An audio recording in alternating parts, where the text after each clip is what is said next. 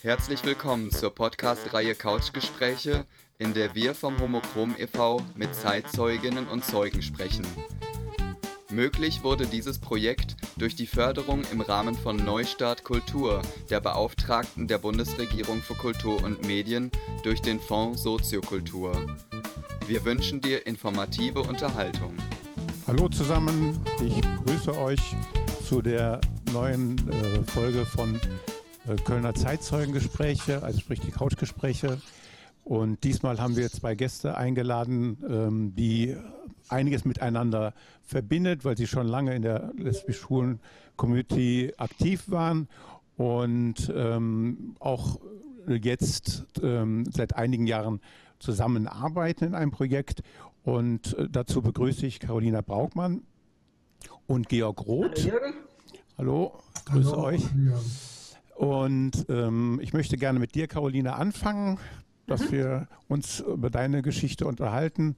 Georg, du äh, bist, bleibst dabei und äh, wenn du vielleicht auch mal was einfließen lassen möchtest, äh, äh wo du auch betroffen warst oder so, dann äh, melde dich in irgendeiner Form. Wir werden das schon mitbekommen halt. Und ähm, dann freue ich mich jetzt erstmal auf das Gespräch mit Carolina. Carolina, du bist in einer äh, Großfamilie äh, aufgewachsen.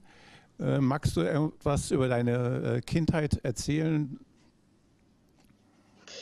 Ja, hallo Jürgen und wer auch immer jetzt äh, zuhört, äh, freue mich, dass ich heute gemeinsam mit Georg sozusagen porträtiert werde.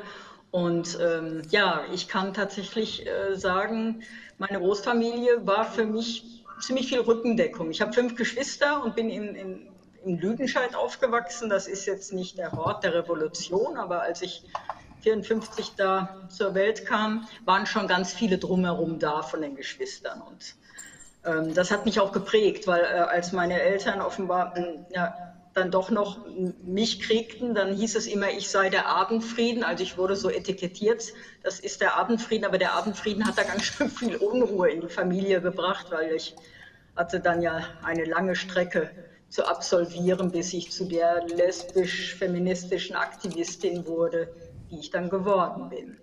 Mhm. Aber die frühen Prägungen waren entscheidend. Das möchte ich noch hinzufügen. Meine Eltern haben mich äh, ziemlich gewähren lassen. Ich wusste schon äh, sehr früh, mit sechs Jahren war meine erste große Liebe, Klassenkameradin, und ich wusste, das hat, ein ganz, hat was ganz Tiefes war das. Und als Kind weiß man ja sehr genau, was geht und was nicht geht, was falsch ist. Und äh, da fing das mit dem inneren Geheimnis an. Ähm, das war das eine Entscheidende, dass ich merkte, ich ticke anders. Und das andere war, ich hatte immer das Gefühl, ich möchte ähm, ein kleiner Junge sein oder Junge, klein war eher egal. Und habe dann auch Durchweghosen getragen, Lederhosen kurz, lang. Und ähm, das konnte ich das war ja, da ist, ne, seht ihr im Bild, meine, meine Mutter, die ich sehr geliebt habe, die haben mich einfach, ähm, die haben mich gelassen. Und mhm. das ist natürlich eine tolle Erfahrung, in, in 50er, frühen 60er Jahren so aufwachsen zu können. Und meine Spielkameraden, das waren auch alles Jungs. Und ähm, also eigentlich hatte ich, bis ich ins Gymnasium kam, ähm, so eine Sozialisation wie ein Tomboy. Ne? Also das, äh, da bin ich sehr froh drum. Du hast es eben so angesprochen, dass du hast es zu Beginn als ein Geheimnis äh, gewahrt. Ähm, wann hast du dich äh, einer Person vielleicht dazu irgendwie geäußert oder wann ist, äh, ist eine Art von Coming Out äh, entstanden? Also dieses, ähm, das waren 16 Jahre, das wäre heute, glaube ich, relativ unvorstellbar. Also sagen wir vom sechsten Lebensjahr an bis, äh, bis in die frühen 20er. Ja. Und ich habe es einmal angesprochen, da noch auf dem Gymnasium, einer Klassenkameradin gegenüber, da wo ich merkte, vielleicht kann ich da was sagen zu und habe aber, ich glaube, gar nicht mal das Wort in den Mund genommen. Lesbisch kannte ich irgendwie nicht, aber mhm. da war die Reaktion so ablehnend, dass ich erstmal wieder zusammengezuckt bin. Ja. Und das blieb ich dann auch. Dann habe ich erstmal noch ein, mich auch versucht anzupassen, hatte ähm, vier Jahre lang, glaube ich, eine heterosexuelle Beziehung aber ähm, das konnte dieses Gefühl der Liebe zu Mädchen und Frauen einfach nicht beschwichtigen. Und ähm, angefangen hat das der Klassiker natürlich, als ich von Lüdenscheid äh, nach Freiburg ging und in die Uni kam und dort merkte, da weht ein ganz anderer Wind. Da hatte ich zwar auch noch ein bisschen heterosexuelle Phase, den Versuch, aber ich glaube, ich war zwei Jahre, drei Jahre in Freiburg an der Uni und dann ging das los, weil ähm, äh, da hatte ich dann ich hatte einfach Druck, auch hormonellen Druck, muss man mal sagen. Ich wollte endlich ja. mit einer Frau schlafen. Das war einfach wichtig. Das, ich habe mich ja verbogen. Mhm. Und das war möglich, weil es ein Frauenzentrum gab. Ich merkte, es gibt Frauenfilmfeste. An der Uni waren ganz viele, die im Aufbruch waren, muss man sich ja vorstellen. Ne? Ende der, ja, das war 78, ne? 78, 79. Ja. Und dadurch habe ich gesagt, ich, ich gehe jetzt los. Ich gehe ins Frauenzentrum und damit war ein Bann gebrochen und ich habe meinen damaligen ähm, äh, Freund, den ich durchaus mochte, sehr, sehr vor vollendete Tatsachen gestellt und gesagt, es geht nicht mehr. Das war dramatisch, aber ich glaube, in meinem Leben bin ich noch nie wieder so rigoros geworden wie in dem, mhm. ja, in dem Jahr. Du hast eben schon äh, am Rande äh, gesagt, du hast in Freiburg studiert. Wie viele Jahre warst du in Freiburg gewesen? Ich glaube, elf oder zwölf Jahre. Ach, also so, doch so lange, genau. Und ja, ja, hast, also, hm. ja. Und äh, du hast dort auch angefangen, dich für Frauengeschichte zu, äh, äh, ne, äh, zu forschen, sozusagen. Ähm, wie ist das gekommen? Äh, stand das in Verbindung mit deinem Studium oder äh, war das mehr so ein privates Interesse, dass du äh, angefangen hast, äh, äh, dort äh, zu forschen, Frauengeschichte zu forschen? Ähm, ich glaube, Privat und äh, Studium und äh, das war alles eins. Also in den 70er und 80er Jahren, wenn du dann ein, ein wacher Geist warst und mitmachtest in der, in der Bewegung, dann äh, konntest du das alles miteinander verbinden und ähm, also ich, ich muss schon sagen, diese, diese Jahre bis, äh, bis Ende 88, meine ganze politisch-feministisch-lesbische Sozialisation ist tatsächlich in Freiburg gelaufen. Alles, was an Debatten lief, Gruppen und da gehörte ja auch sowas dazu, dass wir eine Zeitungsgruppe gegründet haben, dass wir im Frauenzentrum waren, dass wir die ganzen Demos mit den Hausbesetzern zusammen gemacht haben, immer als Lesbenblock.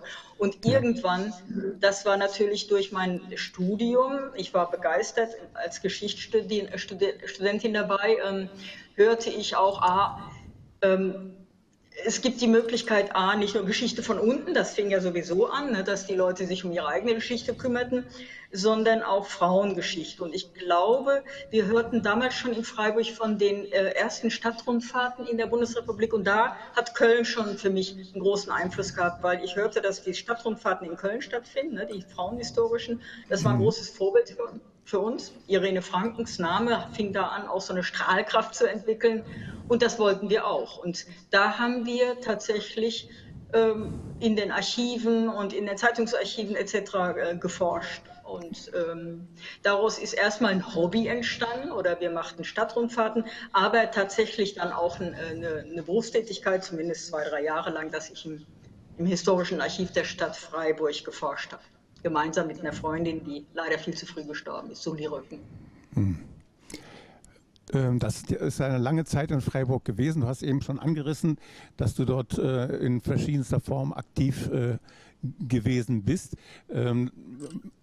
Gehörst du auch zu äh, Frauen, die dort was Neues äh, in äh, Bewegung gebracht hatten, äh, was die lesbisch-schwule Kultur oder du bist ja dann auch irgendwann auf die Bühne gegangen, das hat ja wahrscheinlich auch in Freiburg angefangen, ne?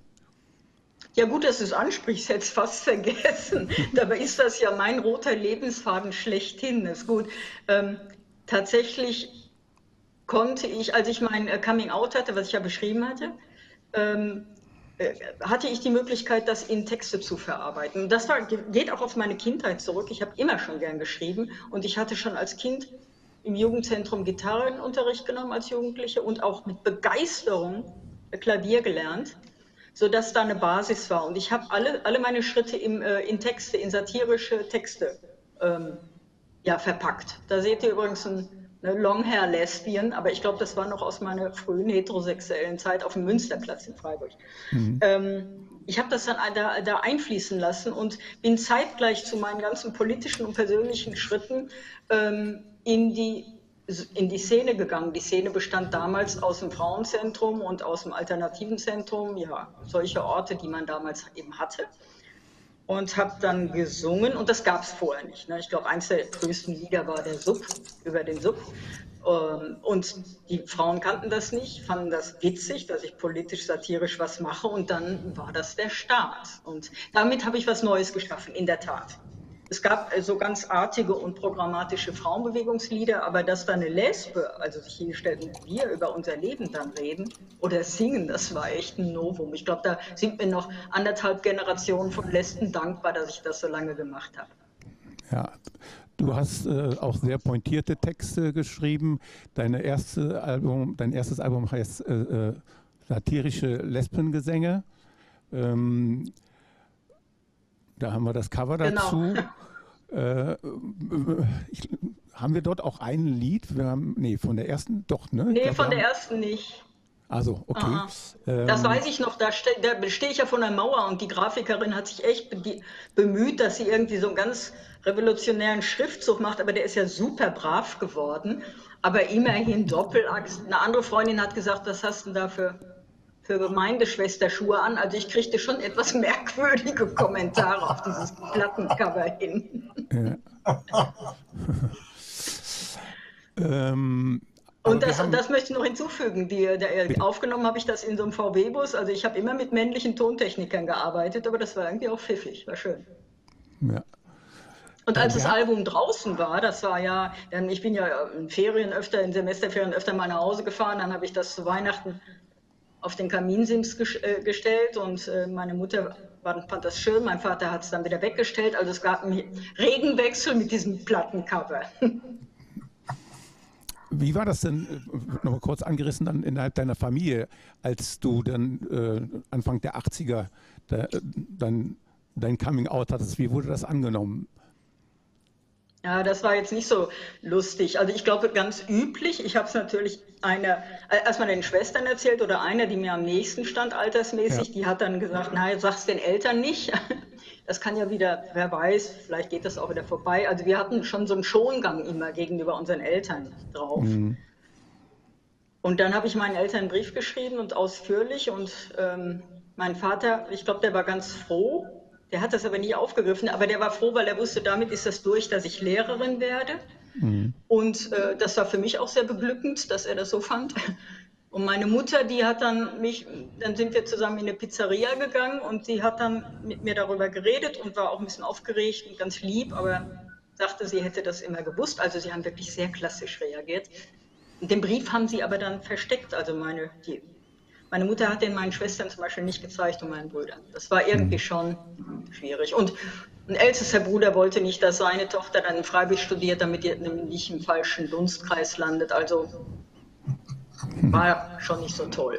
Aber war okay. Ich konnte damit gut. Ich hatte andere Themen eigentlich. Gut, man muss natürlich auch sagen, äh, deine Eltern, das war ja auch noch eine ganz andere äh, Generation gewesen halt. Ne? Natürlich. Also, äh, das war für die vielleicht auch gar nicht so richtig zu, verständlich, äh, was sich dahinter verbirgt. Und äh, ähm, von daher kann man die Reaktion dann doch nachvollziehen. Also zumindest wenn ich an genau. mein eigenes Coming Out denke. Ähm, warte mal. Ähm, zur Frauenbewegung, äh, ähm, du hast jetzt erzählt, dass, was du in Freiburg gemacht hast. Hast du auch mal in andere Städte reingeschnuppert? Also bist du vielleicht mal neugierig äh, nach Berlin gefahren oder du hast ja Köln eben auch ja, schon mal erwähnt, um zu schauen, was da passiert? Oder hat sich das in der Zeit auf Freiburg beschränkt? Nein, das, äh, das war obligatorisch. Wenn du aktivistisch unterwegs warst, feministisch, ähm, dann äh, die Lesben sind gerne gereist. Es gab auch schon einfach Anziehungspunkte, wie zum Beispiel die ähm, Sommeruniversität für Frauen in, in Berlin, schon seit den 70ern und da war ich 80 ja. schon dabei. Großes Forum, also wirklich auch alle Themen, die gerade wichtig waren. Ausklingende RAF, aber auch Ökologiekritik, Auseinandersetzungen, Lesben, Heten, alles war äh, thematisiert worden. Oder war bei den ersten Histo feministischen Historikerinnen-Treffen in Wien dabei. Also das gehörte dazu. Ich bin jetzt sicherlich nicht diejenige, die ständig im Ausland unterwegs war. aber äh, es beschränkte sich keineswegs auf Freiburg. Und dann muss ja auch klar, ne, wenn ich, ich war, ich hatte ständig Auftritte, ich wurde sehr angefragt. Ich glaube, ich hatte 1983, da habt ihr auch ein Foto von einem Auftritt beim Lesben-Pfingsttreffen, LFT heißt das ja jetzt, in Osnabrück. Und als ich da aufgetreten war, vor einem größeren Publikum, da kriegte ich ständig Anfragen, auch von Zürich und äh, Österreich. Insofern war ich viel unterwegs, ja. lebte immer in WGs und kriegte äh, dann die Frauen live mit und, ähm, und die Wohngemeinschaften auch. Ach, wo habt ihr das denn noch? Das ist zwar später, aber nett. ähm, ja, also das war klar. Wir brauchten ja auch die Impulse. Und um uns voneinander da in Kenntnis zu setzen, gab es ja gab ja kein Internet, logisch, äh, hatten wir eine reiche Kultur an Frauenbuchläden und da hingen ja dann auch immer die, oder auch die politischen linken Buchläden, die an den schwarzen Brettern, wo ist wieder was los? Oder wir lasen es in den Zeitungen, in der Frauenzeitung, Courage zum Beispiel. Emma gab es ja auch schon, aber die Courage war basisnäher. Also wir konnten uns sehr gut orientieren, wo wir hinfuhren. Mhm. Das war auch ähm, wichtig. Vielleicht wollen wir äh, mal einen Titel anspielen. Ähm, ja, gerne. Ähm, Ilsebill kommt zornig in was? die Küche, Ach, ja. haut sich in der genau. Runde um und schreit. Gläser gehen klirrend in die Brüche, später tut es ihr natürlich leid. Weißt du noch, vor 45 Jahren sagt ihre Liebsten, die verstummt, schworen wir uns Treue zu bewahren. Sage mir die Wahrheit, großer Mund. Hast du jetzt ein Kröske mit einer anderen? Gib doch zu, du bist mir nicht mehr treu.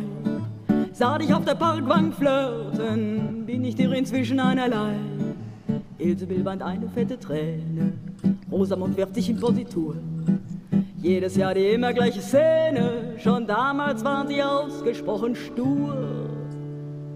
Und dann träumen sie voller Melancholie die Erinnerungen sind verteilt, im Bälde plaudern sie und es sitzen um den runden Tisch herum sieben schöne alte Lesben, welch ein Gaudium und erzählen sich davon, wie's früher war. Und natürlich finden alle, es war wunderbar.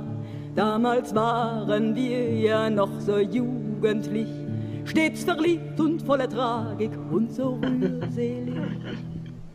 Hilde glättet heimlich ihre Falten. Ja, da sage ich gerne mal was zu.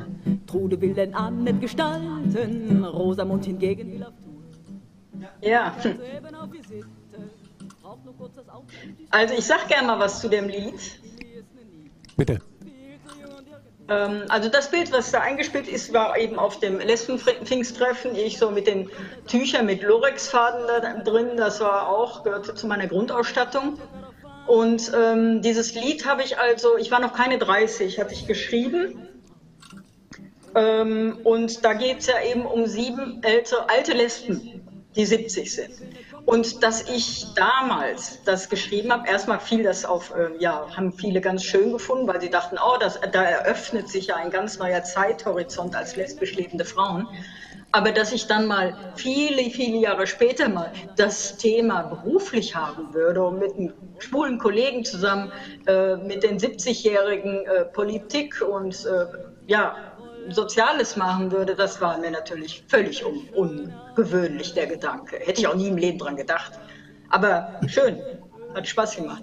Die alten Lieder an, ganz harmonisch und versonnen und nur dann und wann eine Stichelei, das war schon immer so. Und Mathilde ärgert Hilde, die ja sowieso alles besser weiß und schon zu Demos ging als die Will noch an der feuchten Windel hing. Weißt du damals noch, vor circa 40 Jahren, als die Lesben scheinbar alle um die 30 waren, alle kannten, liebten und verrannten sich. Nun zum Wohl, Madame, wir machen es so anders nicht. Na na na na na na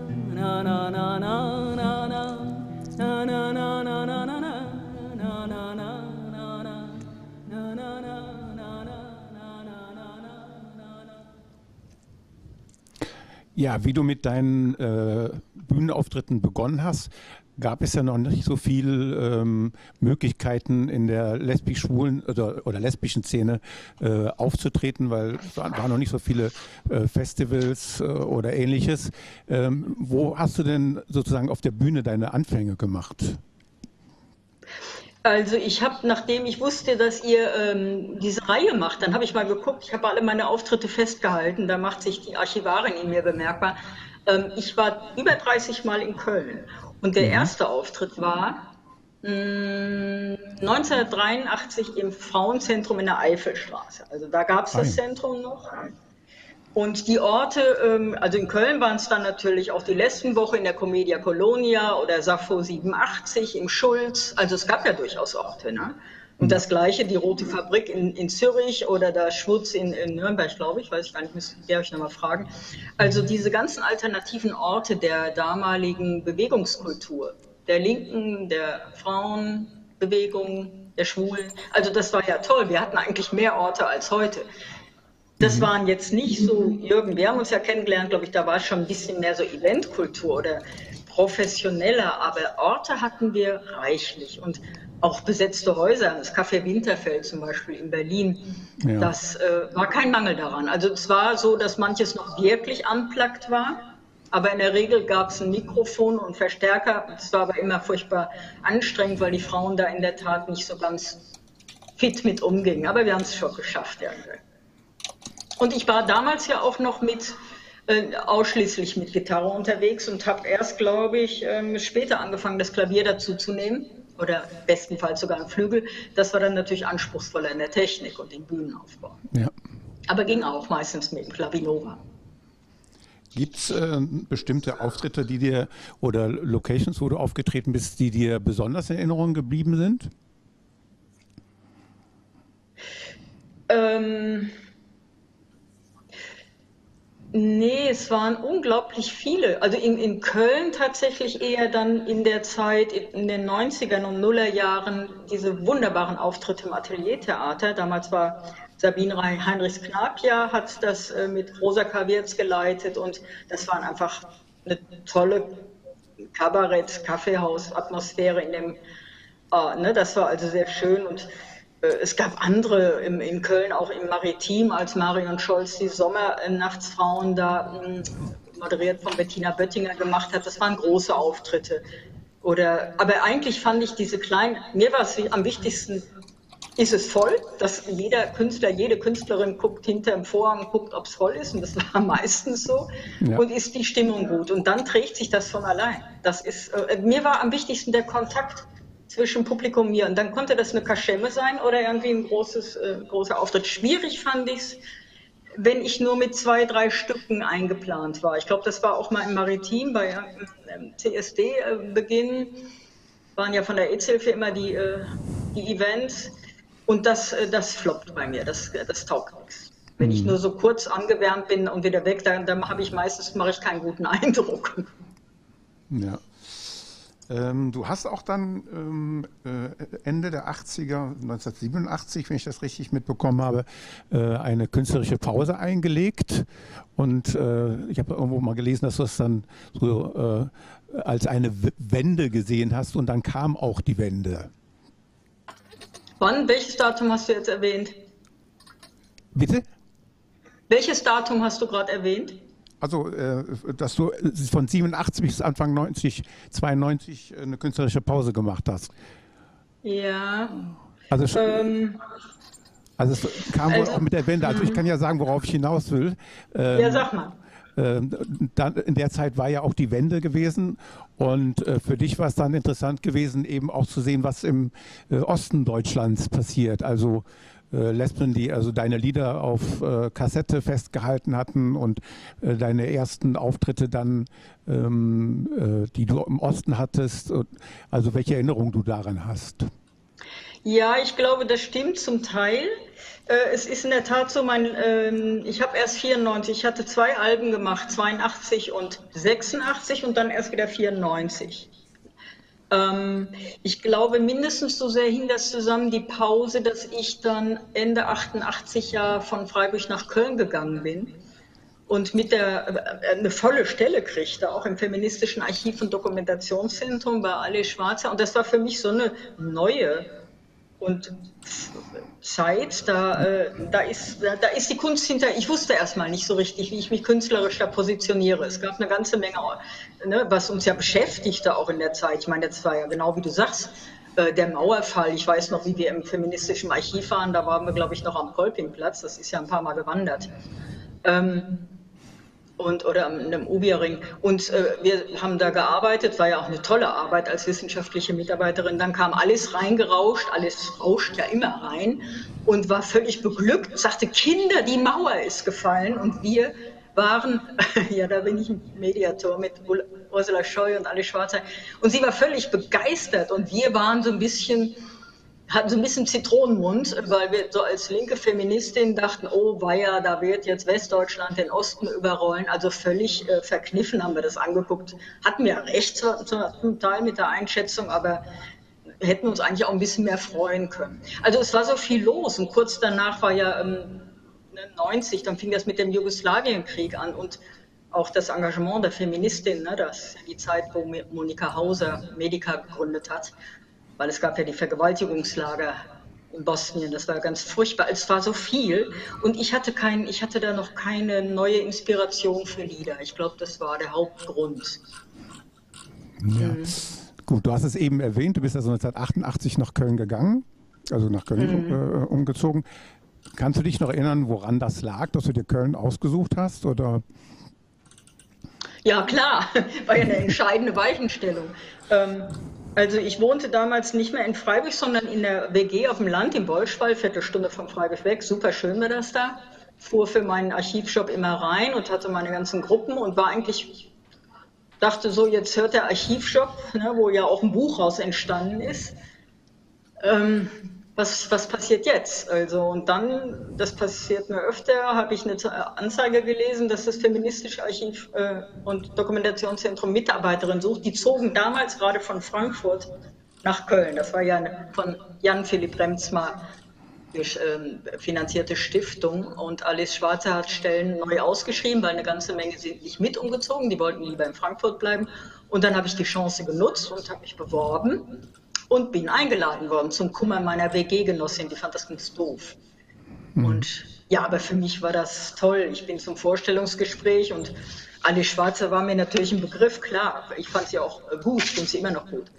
Ähm, und dann bin ich zum Vorstellungsgespräch, also meine Bewerbung fand gefallen, ich rein und ähm, ich war ja noch gar keine äh, Berufshierarchien gewohnt, auch nicht, wie man umgeht mit bestimmten Situationen, sondern bin da so ein bisschen als ein autonomes Bröckchen reingeplatzt und Alice hat das aber auch spüren lassen. Sie fragte mich als erstes so ungefähr, Carolina, bist du eigentlich lesbisch? Das ist natürlich eigentlich ein Unding als künftige Arbeitgeberin. Und ich hm. äh, kriegte, glaube ich, einen knallroten Kopf. Das kriegte ich damals oft noch und äh, fand das aber irgendwie auch ganz schön. das ist aber bestimmt nicht der Grund, dass ich die Stelle gekriegt habe. Du bist dem feministischen ja. Archiv äh, in Köln viele Jahre treu geblieben. Ähm, wie lange war das etwa? So sieben Jahre oder was? Sieben. Ich habe oft so siebener Rhythmen. Nur mit Georg habe ich das jetzt durchbrochen. Aha. Ähm, da kommen wir später noch drauf. ja, das vielleicht schaffen wir noch. Dreimal sieben. Dreimal sieben vielleicht. Okay. Nee, es war oft so mit sieben Jahren. Ähm, das war, ich bin da sieben Jahre geblieben und hatte da auch ähm, eine gute Zeit, weil die, was ich klasse daran fand, dass ich äh, feministische Literatur sehr von der Pike auf äh, wissenschaftlich beurteilen konnte. Also ihr müsst euch vorstellen, damals war das noch richtig gut ausgestattet.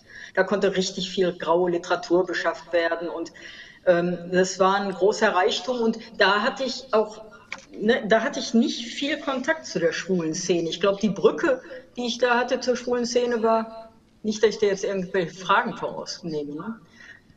in den sieben Jahren war ich wirklich nach wie vor sehr ähm, feministisch orientiert, hatte auch da die Kontakte. Und Gisela Stahl, die arbeitete als Bibliothekarin äh, dort und die hat dann immer wieder dafür gesorgt, dass äh, Mitarbeiterinnen eingeschleust wurden. Eine Maren war da, äh, Regina Heuer, Brigitte Maase, also all die Größen der, der Lesbenszene in Köln haben dort als Mitarbeiterin gearbeitet, nicht angestellt, sondern Ivi-Jobs hatten mhm. ihr Sträußchen, glaube ich, auch zu fechten mit alles. Ja, aber das war's. Und aber andererseits war ich natürlich mit den äh, Konzerten dann irgendwann auch wieder präsent. Ja. Ähm, du hast ja jetzt eben schon erwähnt, äh, dass dort viele Frauen kennengelernt hast, äh, die also die Szene, lesbische Szene hier in Köln mitgeprägt haben. Ähm, wie war denn sonst außerhalb der Arbeit deine Anfänge hier in Köln gewesen? Also ähm, wie hast du Köln erlebt? kulturell, du hast ja eben schon gesagt, du warst, warst viele Male ja auch auf der Bühne gewesen, aber auch äh, äh, äh, privat oder von der Szene her. Welche Erinnerungen hast du da Ende der 80er, Anfang der 90er, wo wir uns ja gerade bewegen zeitlich? Ja, also was äh, Köln hatte natürlich einen Status, ne? eine große Strahlkraft. Das, ähm, ich habe, war natürlich im Schulz, ich habe die, die reiche Lesbenkneipenszene sehr genossen. Also äh, das waren etliche Lokale, die, die gehörten zu den Stammlokalen. Ne? Das war das Indigo, das war das Chapeau Clac, da war ich ja schon sehr früh. Das war für mich ja auch neu, so eine Art Subkultur. Kölsch Rouge. Ähm, also die Kneipenszene war ganz wichtig. Ich war eigentlich jeden Abend unterwegs und das konnte Frau auch gut in der Zeit. Ähm, mhm. aber ich habe dann auch geguckt, ähm, wir hatten auch schon in Köln eine starke Clique von Seglerinnen. Ich hatte von Freiburg aus war ich mitbeteiligt an der Gründung des Feminist, der feministischen Seglerin Verein. Und der, eine, ganz große Blase von der feministischen Seglerin war hier in Köln. Anne Kaufmann, Anna Biermann, also ganz äh, Ietje Gießen, also stark vertreten. Und das war dann natürlich auch wichtig, dass, hier, dass wir uns immer wieder getroffen haben. Mm, ich hatte dann aber auch Kontakt zu den feministischen Beiträgen. Also in der Redaktion war ich. Es hat sich so gefügt. Äh, das ist ein, die haben dann auch 20 Jahre gefeiert. Also ich war, tastete mich allmählich von der Subkultur und der feministischen Szene in die lesbisch-schwule. Und ähm, aber es war, glaube ich, immer noch sehr eine eigene separatistische Kultur. Wichtig war zum Beispiel, dass wir 95 äh, die Amigas gegründet haben. Das war vor allen Dingen äh, Gabi Fenner, die war ja, glaube ich, auch mal kurz im Vorstand vom, äh, vom Plus. Gabi, die hatte gesagt, kommt, Lesben, wir brauchen ein eigenes Netzwerk äh, lesbischer Unternehmerinnen und Freiberuflerinnen. Und dann trafen wir uns bei, äh, bei Kati im Kölsch-Rouge in der Südstadt und haben da dieses Netzwerk aus der Taufe gehoben. Und Gerda Laufenberg hat dann auch gleich den flotten Spruch dazu geprägt, Lesben-Cash in Lesben-Cash und ein schönes Cartoon. Und das waren natürlich Zusammenhänge. Auf diese Weise waren wir immer vernetzt untereinander. Ne? Und mit dem ja. Frauengeschichtsverein war ich ja ohnehin schon vernetzt. Also daran war kein Mangel. Mhm. Ähm, ich weiß jetzt nicht, als du 88 nach äh, Köln gekommen bist, ob das äh, dort auch noch so geprägt war. Äh, mit anderen, die, wo ich Interviews geführt habe, die haben gesagt, irgendwie, dass es in den Anfängen ähm, zwischen den Lesben und Schwulen Konflikte gab. Also wenn es darum ging, äh, eigentlich einen gemeinsamen Weg zu gehen. Ähm, hast du so etwas auch noch erlebt, als du nach Köln gekommen bist oder vielleicht auch in Freiburg? Ähm, dass, äh, weil ähm, dass da das nicht so harmonisch war, wenn man eigentlich das Gleiche erreichen wollte? Ähm, ich glaube, ich habe das viel später, den Konflikt. Da komme ich aber gleich nochmal drauf zu sprechen. Mhm. Zunächst einmal war das kein Thema, weil ich hatte weder in Freiburg, wo wie gesagt ja meine Sturm- und Drangzeit war, noch in Köln diese Berührungspunkte. Ich kannte kaum schwule Männer. Okay. Wir waren, äh, wir waren so beschäftigt mit unseren lesbisch-feministischen Themen, zumindest ein Teil. Es gab ja auch andere, so wie Gisela Stade. Es gab ja welche, die ganz klar miteinander auch mit der, mit der GLF oder ILGA äh, gemeinsam Politik machten. Das war aber mit meinen Wurzeln als sind radikal feministisch, also auch separatistisch geprägt, war das auch erstmal nicht mein Bestreben. Ich äh, war ja, äh, seitdem ich dann beim Rubicon war, habe ich ja da sozusagen eine neue Welt kennengelernt. Bin ich auch sehr froh drüber. Aber abgesehen von meinen Besuchen im Schulz, die ja eher äh, damit zu tun hatte, dass wir da auch unseren Stammtisch hatten und dass ich auch nett fand. Ich hatte jetzt auch keine Haltung mehr, Typen äh, sind alle doof, das war ja mal so. aber ich hatte auch keine Neigung, da jetzt irgendwelche gemeinsamen Dinge zu machen. War so. Ja. Ähm, wir haben vorhin ja schon über deine Bühnenauftritte gesprochen. Ich möchte aber auch noch, noch dabei bleiben.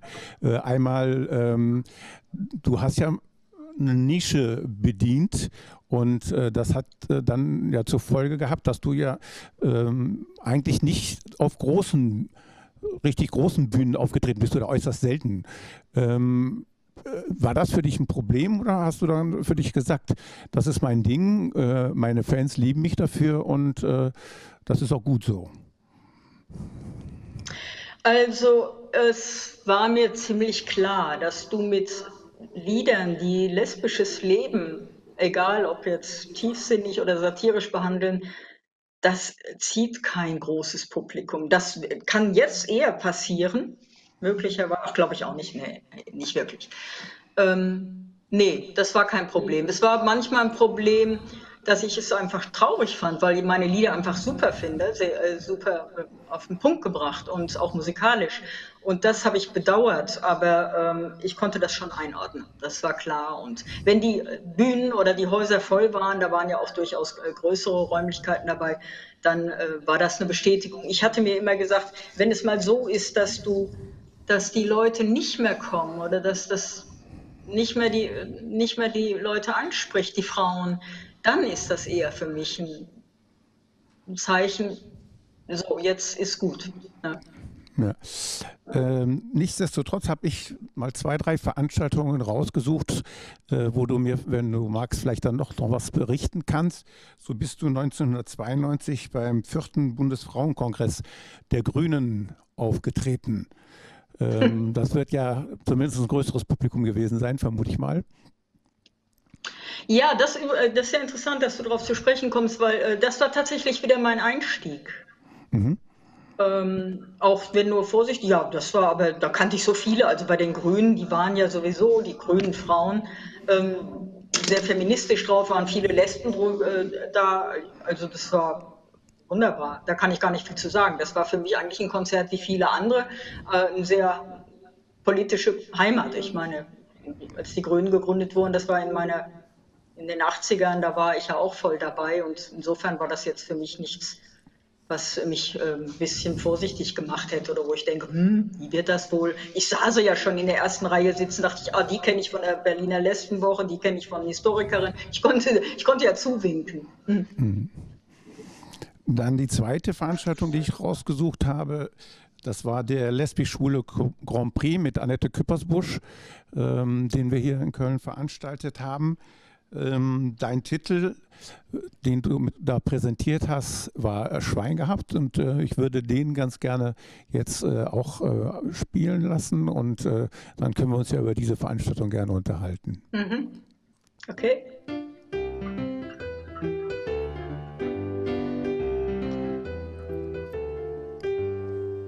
Was im Leben ich so ganz und gar nicht brauchen kann, ist ein Mann, ist ein Mann, ist ein allgemeiner Mann ich gerat nicht ins Entzücken. Ich schlaf ein bei seinen Blicken, ja, das ist so meine Art. Und dann denke ich mir einfach, hast du Schwein gehabt.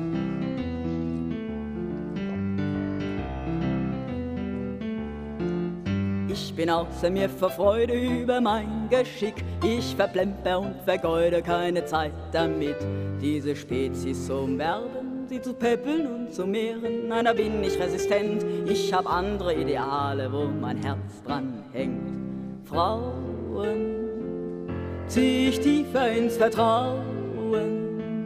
Schenk mein Herz ich und begehre sie aus tiefster Überzeugung. Meine früh geprägte Neigung gilt dem schöneren Geschlechte. Alles wahre, alles echte kann bei ihnen ich nur finden. Meine Liebe, meine Sünden werden nur durch sie entfacht. Ein Leben lang werde ich erglühen, mich vergessen und bemühen. Alle Wonnen dieser Erde, alle Laster süß und herbe lege ich ihnen zu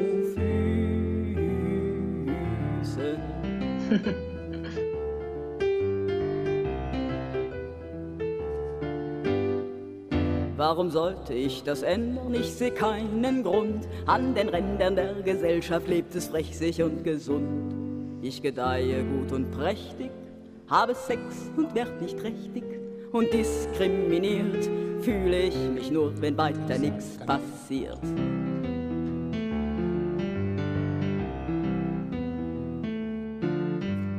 Kommen wir mal in die Jahre, so ergeben sich flotte Falten, graue Haare und ein reiferes Gesicht. Keine Panik, denn der Torschluss ist für uns nicht relevant. Noch als Gruft ist stets zu hoffen, küssen wir galant die Hand. Frauen zieh ich tiefer ins Vertrauen, schenkt mein Herz ich und begehre sie aus tiefster Überzeugung. Meine früh geprägte Neigung gilt dem schöneren Geschlechte. Alles wahre, alles echte kann bei ihnen ich nur finden. Meine Liebe, meine Sünden werden nur durch sie entfacht. Ein Leben lang werde ich erglühen, mich vergessen und bemühen.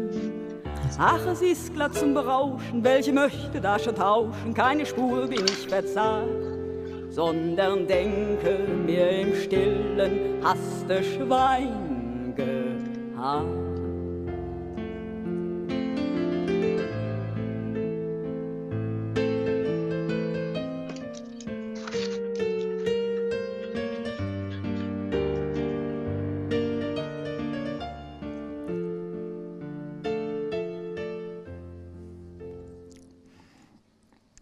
Veranstaltung fand im Kölner Gloria statt. Und äh, ich habe es selten so brechend voll gesehen wie an diesem Abend. Was hast du für Erinnerungen an diese Veranstaltung? Ja, das war echt der Knaller. Also ein Grand Prix, das war ja natürlich überhaupt nicht in meinem Politikverständnis. Ne? Und ähm, mhm. Äh, dann ist, glaube ich, Brigitte Maser, die hat mich damals angerufen. Die hat gesagt, Carolina, du musst da unbedingt mitmachen. Ich sage, ich habe aber jetzt irgendwie kein, dann äh, darf man ja keine Lieder spielen, die schon gespielt waren. Dann sagte sie, ist egal. Okay, dann habe ich gesagt, dann nehmen wir doch das.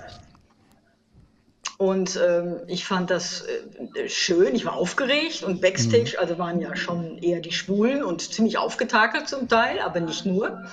Und Babes on Orgel, die Berliner äh, Lesbenband. Ähm, also es war eine gute Stimmung vorne und im Backstage. Und äh, ich bin eigentlich immer, ich habe ja gesagt, mit einem Lied präsent zu sein, das finde ich sehr schwierig. Und dann ja. habe ich immer Angst gehabt, dass ich mich vertue. Und, aber es ist gut gegangen und ich glaube, ähm, es wurde auch sehr honoriert. Erstens, das Lied ist ja gut. Und dass jemand dann auch live singt und spielt. Die meisten haben ja mit Playback-Verfahren. Ne? Und also so, es war schön, also war wirklich toll, die jubelten. Und ich blieb dann, Sascha Korf hat, glaube ich, die Moderation gemacht, Annette von Küppersbusch und äh, hat mich dann auch gewürdigt. Und ich ging irgendwie nicht von der Bühne, dann sagte Sascha, jetzt kannst du aber auch gehen. Bin dann, also habe mich dann wieder in die Publik Publikumsreihen begeben. Und ja, war, war eine schöne Veranstaltung. Also das war diese Szene, überhaupt die, die Community wahrzunehmen, ähm, insgesamt in Köln, das war schon eine andere Nummer als in Freiburg, generell auch. Ob das, das war ja jetzt meine erste Berührung, so ein bisschen lesbisch-schwul, aber ein paar Sachen wusste ich ja auch. Ähm, vorher hat ja Michael Meiger mit Melanie Grande und Marianne Rogler dieses schöne Buch Lesben und Schwule in Köln gemacht, also es gab schon ein paar Querverbindungen. Mhm. Aber dieses Offene in dieser Stadt, das war schon von vornherein. Ich weiß noch, muss mal einmal einen, einen Zeitstrahl zurückgehen, als ich ganz neu in Köln war. Ähm, Hella von Sinn war natürlich auch ein Begriff und ähm, ich wollte unbedingt sie mal hören live. Sie war damals noch in der Filmdose und es war knallvoll. Eigentlich kamen wir nicht mehr rein, aber sie hat dann gesagt, ach, sind alles meine Cousinen und hat uns alle reingelassen in der ersten Reihe. Und diese Offenheit und Unkompliziertheit der, der Rheinländerinnen, das war schon immer wieder sehr schön. Ja, wenn man von den Rheinländern oder speziell auch von den Kölnern spricht, äh, kommt man ja am Karneval nicht vorbei. Ähm, ich habe jetzt keine Erinnerung, äh, ob du auf äh, mehreren Veranstaltungen aufgetreten bist, aber du warst auf jeden Fall bei der ersten äh, äh, Lesbensitzung, die nannte sich Jecke Lesbestand zusammen. Ähm, da warst du mit dabei gewesen mit äh, lokalen Größen wie Marion Scholz, Cordula Völker. Ähm, wie war das mit der Verbindung zum Karneval für dich?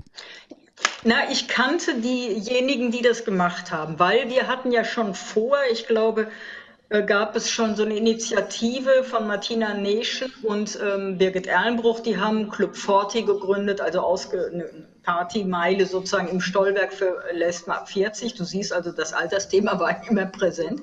Und dadurch wusste ich auch, da wird was gebacken mit, den, ähm, mit dem Jecken Lesben und die haben mich gefragt, ein bisschen auch als Zugpferd, aber ehrlich gesagt, das war einer der Auftritte, die nicht so glanzvoll waren. Ich würde mal eher sagen, der floppte. Also als Westfälin habe ich da, glaube ich, nicht viel zu melden.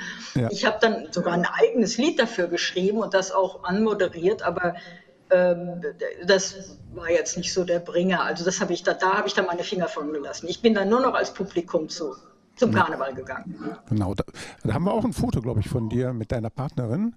Ja, genau. Äh, vor, vor zwei Jahren, 2019. Genau, ich gehe immer in dem gleichen grade, Kostüm. Wenn wir das jetzt gerade finden, dann blenden wir das ein. Ja, das, äh, mit Vera bin ich da. Vera hat immer jedes Jahr schöne neue Kostüme, jetzt ging es ja nicht. Und ich habe eigentlich immer ein Oberlippenbart. Also der Little Drag King kommt irgendwie immer wieder raus, wenn ich mich verkleide. Aber es macht Spaß und das bei den Schnittchen, das ist einfach eine famose Sitzung. Ich möchte noch mal kurz auf die ähm, äh, lesbische Gastro-Party-Szene äh, zurückkommen. Ähm, Gerade in den Nullerjahren hat vieles äh, zugemacht. Äh, äh, ich weiß jetzt nicht äh, im Detail, ob es also Gezeiten zum Beispiel. Ähm, ja, die haben noch länger gehalten, aber viele andere. Ah, die waren noch ja. länger. Okay, gut. Aber ja, ja, die Vampire, wenn ich mich nicht irre, ähm, das Jossin von der Mar. Ja ähm, äh, hast du eine Erklärung, warum da so viel weggebrochen ist? Also das Gezeiten war ja im Prinzip das Boulange ist auch dann irgendwann äh, ähm, für dich ja. eine Erklärung und warum dann äh, da nicht so ein Nachwuchs gewesen ist? Also also wir hatten ja echt eine ganz reiche Szene. Indigo, Chapeau Klar, Kölsch Rouge, My Way, ja. Vampire. Wo ich übrigens sehr gerne war, war im Sappho 2, ne, in der Pfeil, Pfeilstraße oder Mittelstraße, keine Ahnung. Da war ich gern bei Frenzy, super war das. Mhm. Ähm, Gloria, die ganzen Feten. Ähm, ich, du, das ist überall. Das, die Münchnerinnen sagen das genauso wie die Berliner. Ja, Berlin hat nochmal ein anderes Pflaster, aber auch da ist es so, dass äh, die Frauen das vielleicht viele Jüngere das auch nicht mehr so notwendig fanden, separate eigene Kneipen zu haben. Manche begründen das damit, dass die Frauen einfach zu wenig ähm, verzehrt haben. Also ich weiß es auch, Sabine Arnolds hat ja mal eine Weile auch das My Way ähm, gemacht und sie sagte, dass, ähm, das ist einfach schwierig, wenn die Frauen irgendwie bei zwei Glas Kölsch hängen bleiben. Ne? Und ähm, mhm. ich glaube tatsächlich, der Konsum spielt da eine große Rolle. Mhm. Ne? Also ich meine, bei mir hatten sie irgendwie Glück. Ich habe auf jeden Fall mehr als zwei Kölsch getrunken. das passiert auch immer noch. Ja, das ist, glaube ich, hat ganz klar mit, mit dem Ausgehen, also gut, da kann man sagen, Frauen haben weniger Geld, aber sie haben vielleicht auch weniger Lust, was zu trinken, keine Ahnung. Auf jeden Fall ist der Tatbestand traurig, schade. Ja. Und jetzt fehlt es auch. Wir sind in den Nullerjahren. Äh, dein äh, Wirken, ob auf der Bühne oder auch äh, äh für äh, äh, Lesben, wurde dort im Jahr 2003 gewürdigt. Du, dir wurde der Ro Rosa Courage Preis verliehen. Ähm, das ist in Osnabrück, ist richtig? Ne? Genau, ja. Ähm, der hat ein ziemliches Renommee inzwischen, der Rosa Courage. Bitte? Das war eine große, große Ehre. Also ich kriegte den Anruf, habe mich sehr gefreut. Das war übrigens äh, mindestens so sehr für mein Engagement und nicht allein für die Musik. Und der hat, äh, mich hat das sehr geehrt. Dieses Jahr wird er übrigens äh, im Mai an Caroline Emke vergeben. Also es sind würdige mit, mit Preisträgerinnen da in der Riege. Und ich fand das natürlich toll beim Rathaus und fand es auch angemessen. Fand, hat mich gefreut. Das mhm. war einfach sehr schön. ja, da war ich aber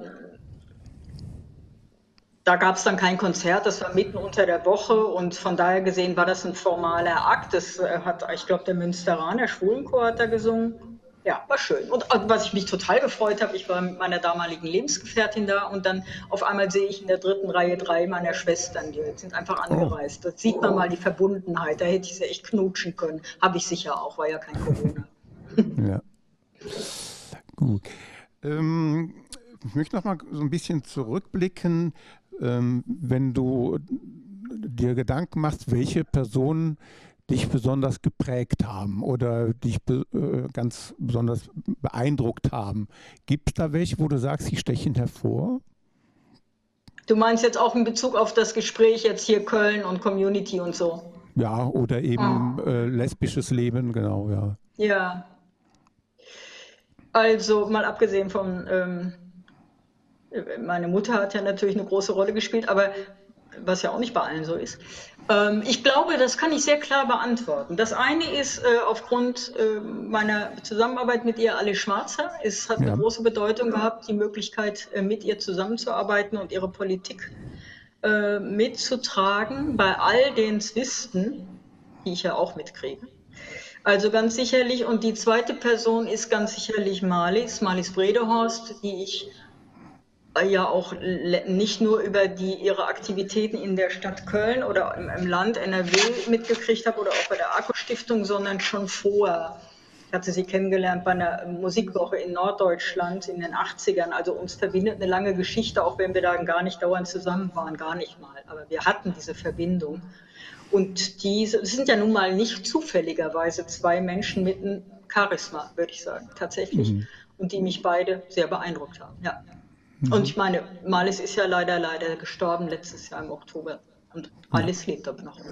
Es gibt sicherlich auch noch andere, aber das kann ich spontan sagen. Ja.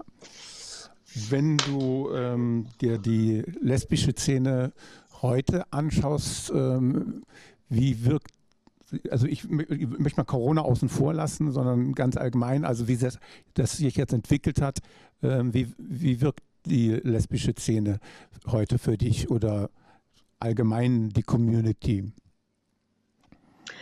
Äh, jetzt gerade finde ich es eigentlich ganz spannend. Ich hatte das Gefühl, so ein paar Jahre zurück, ähm, so um 2010, das hat ja auch mit dem, es gab mal auch so eine Zeit, da war so eine Generation, ich glaube, die interessierte sich auch nicht so sehr, aber wir haben doch eine sehr starke äh, lesbische Community wieder, die sich äh, mit dem Dyke March einfach ganz stark in Szene gesetzt haben und auch politisch. Das, also ich finde die Szene gut. Schnittchen, Dijkmarsch, ähm, jetzt nochmal auch die, äh, es sind eine ganze Menge Lesben in die Stadtarbeitsgemeinschaft Lesbenschule Transgender mit reingegangen. Das ist ja so ein ausschussähnliches Gremium der Stadt Köln, wo wir mit Verwaltung und Politik diskutieren. Und da sind jetzt einige Lesben mehr als noch vor ein paar Jahren. Und über diese, über diese Gremien haben wir es zum Beispiel auch geschafft, da bin ich auch sehr stolz drauf. Und das, es gab beim CSD einmal diese Einladung ja auch an die Partnerstädte und wir haben ganz bewusst lesbische Aktivistinnen eingeladen, ne? mit, dem, mhm. äh, mit dem Slogan Sister Cities Stand Together. Und dann kamen sie aus Rumänien, aus Polen, ähm, aus Tunesien und der Türkei, lauter lesbische Aktivistinnen. Da seht ihr das, ne? das ist super. Und hier in Rio, das, äh, das war natürlich ein besonderes Zeichen. Und da haben wir zum Beispiel auch gut mit, mit den Schwulen, vor allem mit Andreas Wolter zusammengearbeitet. Aber die, ähm, die lesbische Szene ist, würde ich mal sagen, seit sieben Jahren wieder so richtig aufgewacht, auch politisiert. Hm, schön. Gut. Ähm, Jetzt noch ein paar Kneipen, dann wäre gut. ja. Äh, aktuell äh, äh, arbeitest du äh, im Rubicon bei ähm, immer dabei, ältere Lesben und Schwule in NRW. Das ist ja die Zusammenarbeit, äh, die du mit Georg hast.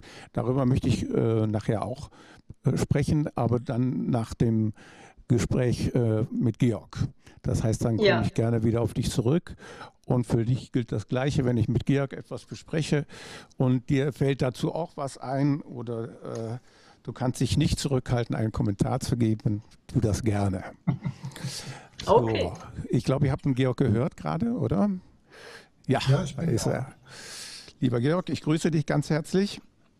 Ja, danke auch und, für die Einladung. Äh, ich habe äh, äh, fröhlich und munter zugehört, äh, wie ich das immer aus den Gesprächen mit Carolina kenne. Wir unterhalten uns ja jetzt schon seit fast zehn Jahren, fast jeden Tag und das äh, ist so bereichernd und ich kann immer wieder äh, zuhören und erfahre immer auch wieder noch was Neues.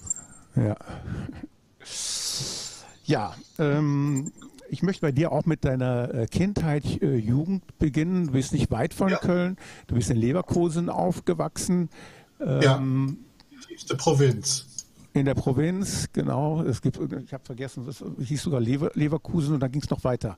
Ein Stadtteil von Leverkusen, habe ich jetzt vergessen. Schlebusch heißt es. Ah ja, Lever, Schle, Leverkusen, Schlebusch, genau. Ja. Mhm. Ähm, wie hast du deine Kindheit, äh, Jugend erlebt? Ähm, wie war das für dich? Ja, äh, das war, ich bin ja 1949 geboren. Ich war also ähm, in den frühen 50er Jahren, äh, absolute Nachkriegszeit. Ähm, es gab nicht viel, aber es gab ein gutes Leben. Meine Eltern waren Arbeiter, mein Vater war Fabrikarbeiter. Meine Mutter war zu Hause, als wir noch klein waren, hat dann später als Putzfrau gearbeitet. Und ähm, meine Eltern haben nach dem Zweiten Weltkrieg äh, beide nochmal geheiratet. Also die waren 40, als ich auf die Welt kam und äh, mein Bruder ist ein Jahr älter ungefähr. Wir waren die beiden Kinder aus dieser Beziehung. Das war am Anfang, äh, ich, ist mir das gar nicht aufgefallen, dass ich ältere Eltern hatte als andere Kinder, aber im Nachhinein fand ich das sehr angenehm, weil die waren sehr abgeklärt und äh, eigentlich durch nichts aufzuregen, vor allen Dingen auch, weil die eben ähm, heute würde man sagen, eine ziemliche Resilienz entwickelt hat, so gegenüber von Schicksalsveränderungen, weil sie halt diesen Zweiten Weltkrieg als Erwachsene und den Ersten Weltkrieg als Kinder hinter sich gebracht hatten. Und ähm, wir sind halt als äh, Arbeiterkinder groß geworden. Ähm, meine Eltern äh, haben uns, äh, das fand ich schon mal toll, äh, auf die Realschule geschickt, statt nur auf die Volksschule. Und nach dem Motto, ihr sollt es mal besser haben als uns, wir. Mein Vater, wie gesagt, als Fabrikarbeiter, das war kein Zuckerschlecken. Ich bin sehr behütet groß geworden. Meine Eltern waren sehr liebevolle Eltern, muss ich sagen. Hatte zwei ältere Brüder als Geschwister und eine Clique von Kindern drumherum. Und äh, bin da in Stebusch zur Grundschule gegangen, dann zur Realschule und habe dann eben irgendwann danach als 16-Jähriger eine Berufsausbildung angefangen bei der Stadtverwaltung in Leverkusen und äh, weil mein Bruder das auch gemacht hatte. Also ich hatte keine Ahnung, was ich wollte. Äh, in der Schule hat das immer alles gut geklappt und äh, habe dann da erstmal diese Berufsausbildung in Leverkusen gemacht. Es gab da eigentlich nichts zum Thema schwul. Ich merkte so natürlich, als ich äh, in die also 14, 15 äh, dass ich merkte, ah, ich interessiere mich eigentlich viel, viel mehr für Jungs als kleiner Junge. Als drei, vier Jahre habe ich noch immer noch mit den Mädchen in der Nachbarschaft Doktorspiele gespielt und habe auch im Kindergarten meine beste Freundin da direkt geheiratet und sowas. Da habe ich das noch gar nicht so gespürt. Das habe ich erst, äh, also, also, aber ich als 14, 15 wurde gemerkt. Und das war halt nicht einfach, weil es gab keine Vorbilder, es gab nichts. Es gab äh, noch nicht mal das Wort schwul, kannte ja. ich damals. Und äh, das ist dann erst äh, viel später gekommen.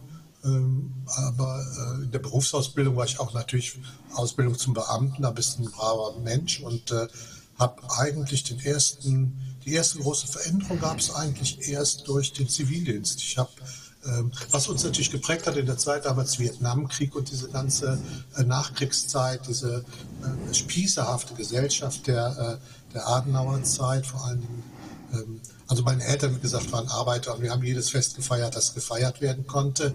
Sehr, sehr bescheiden, aber es wurde. Das Leben äh, war sozusagen auch dazu da, es zu genießen. Und äh, nach meinem, meiner Ausbildung bei der Stadtverwaltung habe ich gedacht, nee, das kannst du nicht dein Leben lang machen. Da war ich 21, als ich fertig war. Und da habe ich gedacht, nee, da musst du jetzt irgendwie ist das unterfordert mich auch, ich spürte auch, das war, auch das hatte ich mit Bravour abgeschlossen und habe gedacht, nee, jetzt musst du mal was anders machen. In meiner Klasse hatten sich äh, die Hälfte der, der äh, Schulkameraden haben genau wie ich den Kriegsdienst verweigert. So hieß das damals noch. Man musste vor einem Prüfungsausschuss, musste ja. sein Gewissen erläutern wurden so Fragen gestellt, stellen Sie sich vor, Sie gehen mit Ihrer Freundin durch den Wald und werden überfallen, würden Sie sich dann erwehren, wenn Sie ein Gewehr hätten und sowas alles. Das ist ja später alles abgeschafft worden. Aber wir mussten unser Gewissen noch überprüfen lassen. Und äh, ich bin dann in den Zivildienst gegangen. Und das hat mein Leben ziemlich verändert, weil ich da in der Krankenpflege in der Uniklinik gearbeitet habe und gemerkt habe, wie kurz das Leben sein kann, weil das alles sehr schwerkranke junge Leute waren Und da äh, habe ich gedacht, du kannst nicht äh, so lange warten. Ähm, du musst irgendwas tun. Dann habe ich angefangen, danach zu studieren. Es gab ja, Willy Brandt hatte ja sozusagen nicht nur mehr Demokratie gewagt, sondern man konnte als Arbeiterkind mit dem Fachabitur dann auf der Uni. Und während meiner Studienzeit habe ich dann so langsam aber sicher mich an die Infotische von den Schwulengruppen in der Uni rangetastet und irgendwann dann auch äh, mein Abitur, äh, äh mein, meinen ersten Freund kennengelernt. Äh, in Leverkusen, allerdings in der Kneipe, mhm. in so einer Clique, mit der ich immer unterwegs war. 78 war die erste große Liebe. Vorher war es nur sozusagen sexuelle Begegnungen mit Nachbarsjungs oder sowas. Ja, das war meine Kindheit und Jugend im Schnelldurchlauf. Ja. Hat dich äh, das irgendwie beeinflusst oder hast du dich damit beschäftigt, äh, äh dass es äh, damals den Paragraph 175, den gab es ja noch bis 1969, mhm. dass, den, dass den gab? Hast du vielleicht dadurch auch Ängste gehabt oder ähnliches? Äh, ja, natürlich. Also das war mir schon bewusst. Also ich war ja ähm, in der Stadtverwaltung beschäftigt und ähm, im Jugendamt auch unter anderem. Da gab es die Abteilung Jugendgerichtshilfe und da wurden unter anderem solche solche Verfahren auch äh, bearbeitet, weil die Jugendgerichtshilfe musste sozusagen mit einsteigen. Und äh, ich war da selber quasi von betroffen. Also ich hatte immer Angst oder ja doch, ich hatte immer Angst, erwischt zu werden. Ähm, noch nicht mal so sehr vor der Strafe, sondern eher so vor der gesellschaftlichen Ächtung.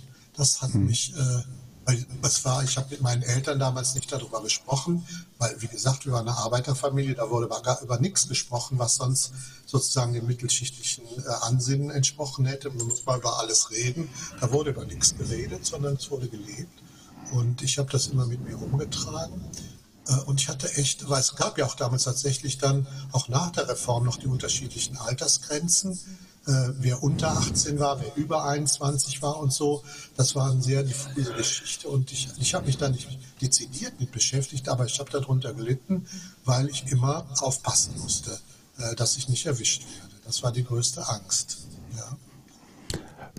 Ähm, du bist ja noch ein paar älter wie Carolina. Äh, wie war das bei dir? Konntest du dich gegenüber deinen Eltern auch outen oder ähm, war das kein nee, das habe ich äh, so, äh, formal nie gemacht. Die wussten, also ja. als ich 1978 äh, äh, mit dem, den Ludwig kennengelernt habe, äh, wir sind dann nach ein paar Monaten, das war im Frühjahr, und wir sind dann im Oktober in ähm, Köln zusammen in eine Wohnung gezogen und meine Eltern haben uns da besucht und auch Ludwigs Eltern haben, haben uns besucht und wir hatten halt ein gemeinsames Schlafzimmer und ein gemeinsames Bett. Und das mhm. haben meine Eltern zur Kenntnis genommen und haben da aber haben nicht gesagt, wie kannst du nur, sondern haben da gar nichts zu gesagt. Die haben nur gesagt, ach wie schön, sonst nichts. Und ja. äh, das ist, äh, ist ich habe das auch nie als Nachteil empfunden, dass ich nicht mit denen darüber gesprochen habe, weil ähm, das war einfach kein Thema bei uns. Und äh, ich habe mit meinem einen Bruder habe ich darüber geredet. Äh, das war dann, äh, da war aber auch kein, war für den, äh, der wusste das ja auch schon längst irgendwie und dann hat sich das so einfach, äh, haben einfach gelebt. Also es war auch, äh, ich hätte auch nicht gewusst, wie die, was die hätten dazu sagen sollen, großartig. Ne? Also hm. ihre Reaktion hat mir gezeigt, sie können damit klarkommen, dass ich da mit einem Mann zusammenlebe. Und das war auch, wenn ich dann erzählt habe, wir waren da und wir sind da und dahin gefahren, wir haben da eine Reise gemacht oder sowas. Äh, und auch später, meine Mutter hat die äh, Ausschnitte in der Zeitung gesammelt, wenn was über Triviatas drin stand oder sonst was. Also das war, habe gemerkt, sie hat das wohl wertgeschätzt, aber sie hat mich auch nicht drauf angesprochen. Das war kein Thema. Ja.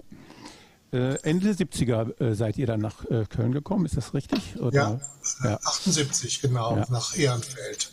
Genau. Und, ja, gegenüber äh, von dem Bunker gewohnt, wo Zeltinger geprobt hat. Ah, okay. Und ähm, du hast äh, wohl dann auch schon recht bald dich in irgendwelcher Form auch in der Szene schon engagiert. Ich habe was gelesen von Büchertischen oder, oder war das äh, ja, sogar genau. noch? Äh, ja. Ähm, Erzähl naja, uns mal die Anfänge in Köln, wie die für dich waren, weil es ja doch noch was anderes äh, als äh, wo du studiert hast. Ja, ja, ich bin ja, ich habe ja in Bielefeld studiert und da habe ich mir mal die Büchertische angeguckt, fand das ansonsten damals anstrengend als Rheinländer in Ostwestfalen und ich war da auch immer nur ein, zwei Tage die Woche und äh, ich bin nach Köln mit dem Ludwig gezogen. Wir waren frisch verliebt. Große Liebe ist ja klar die erste große Liebe. Und äh, man träumt von allen möglichen dauerhaften Sachen, aber es ging relativ bald, hatten wir doch auch wieder neue Interessen sozusagen, uns zu entdecken und andere zu entdecken. Und äh, wir haben, äh, als ich merkte, ja, keine Liebe hält ewig auf, auf äh, wenn man so jung und unerfahren ist, äh, habe ich dann mich wieder besonnen, ich habe auch früher schon viel in Gruppen gearbeitet und in der Bewegung. Also studentisch war ich bei Unabhängigen an der Uni und sowas. Und wir sind früher zu allen möglichen Demos gefahren. El Salvador-Demo und Friedensdemo und alles Mögliche. Und äh, dann bin ich halt, äh, das war spannend. Äh, ich hatte, ich weiß gar nicht wo, jemand den, äh, ähm, den Justin kennengelernt und wir haben eine Gruppe über die Stadtrevue oder sowas eingeladen, wollen wir uns nicht zusammensetzen. Dann haben wir uns bei uns im Wohnzimmer ein paar Mal getroffen, war eine ganze Reihe Leute hier aus der Kölner Szene, die ich heute noch kenne, drinne. Und wir haben dann sozusagen uns so langsam aber sicher ähm, weiterentwickelt. Ich habe dann mit, mit Gerhard Haag und ein paar anderen Leuten ähm, eine kleine Theatergruppe gegründet, die nie aufgetreten ist und äh, wir hatten eine, äh, eine, Gruppe gegründet, die hieß Rosa Lust, äh, locker unorganisierte Schule, Truppe, Büchertische an der Uni, Büchertische in der Pädagogischen Hochschule, überall. Das war eine sehr äh, bewegte Zeit und sehr, äh, ja, auch die 80er Jahre überhaupt eine sehr, ähm, sehr äh, aktive Zeit mit viel Aktivismus und immer noch auch gegen die äh, ewigen, die sozusagen Strukturen und Demokratie, also diese, die durch den Marsch durch die Institutionen gehen wollten. Wir wollten radikal alles sofort und schnell haben. Aber wir wollten die anderen auch sozusagen informieren, dass wir das wollen.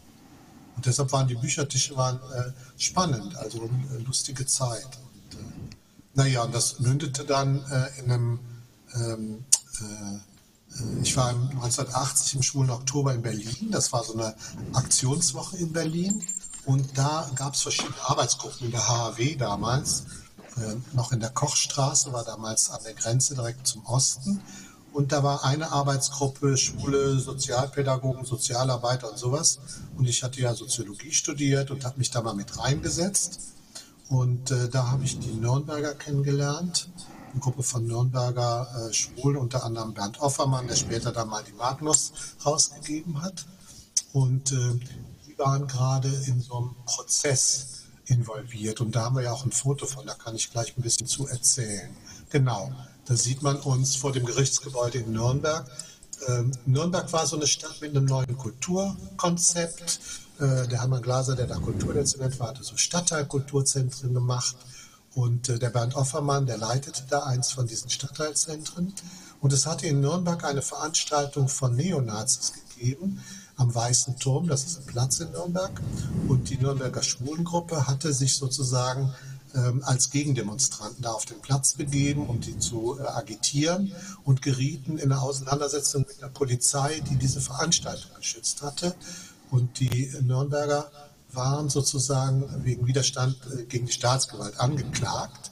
Und wir sind dann aus der ganzen Bundesrepublik da hingefahren, um die zu unterstützen. Und ich bin oben rechts der äh, mit dem Mantel und dem, ähm, dem Bart hier ganz rechts oben stehe ich auf der, auf der Treppe. Die sind leider alle verurteilt worden, waren alle vorbestraft, aber wir hatten eben eine große, breite bundesweite Solidarität. Und es gab eben diese Treffen auch dann immer wieder, bundesweit Treffen von Schwulen, die irgendwo in Gruppen organisiert waren, aber es war jetzt nicht äh, Dachverband oder sowas, sondern es war einfach ähm, wirklich sehr spontan und sehr aktivistisch. Genau, das ist dann das nächste.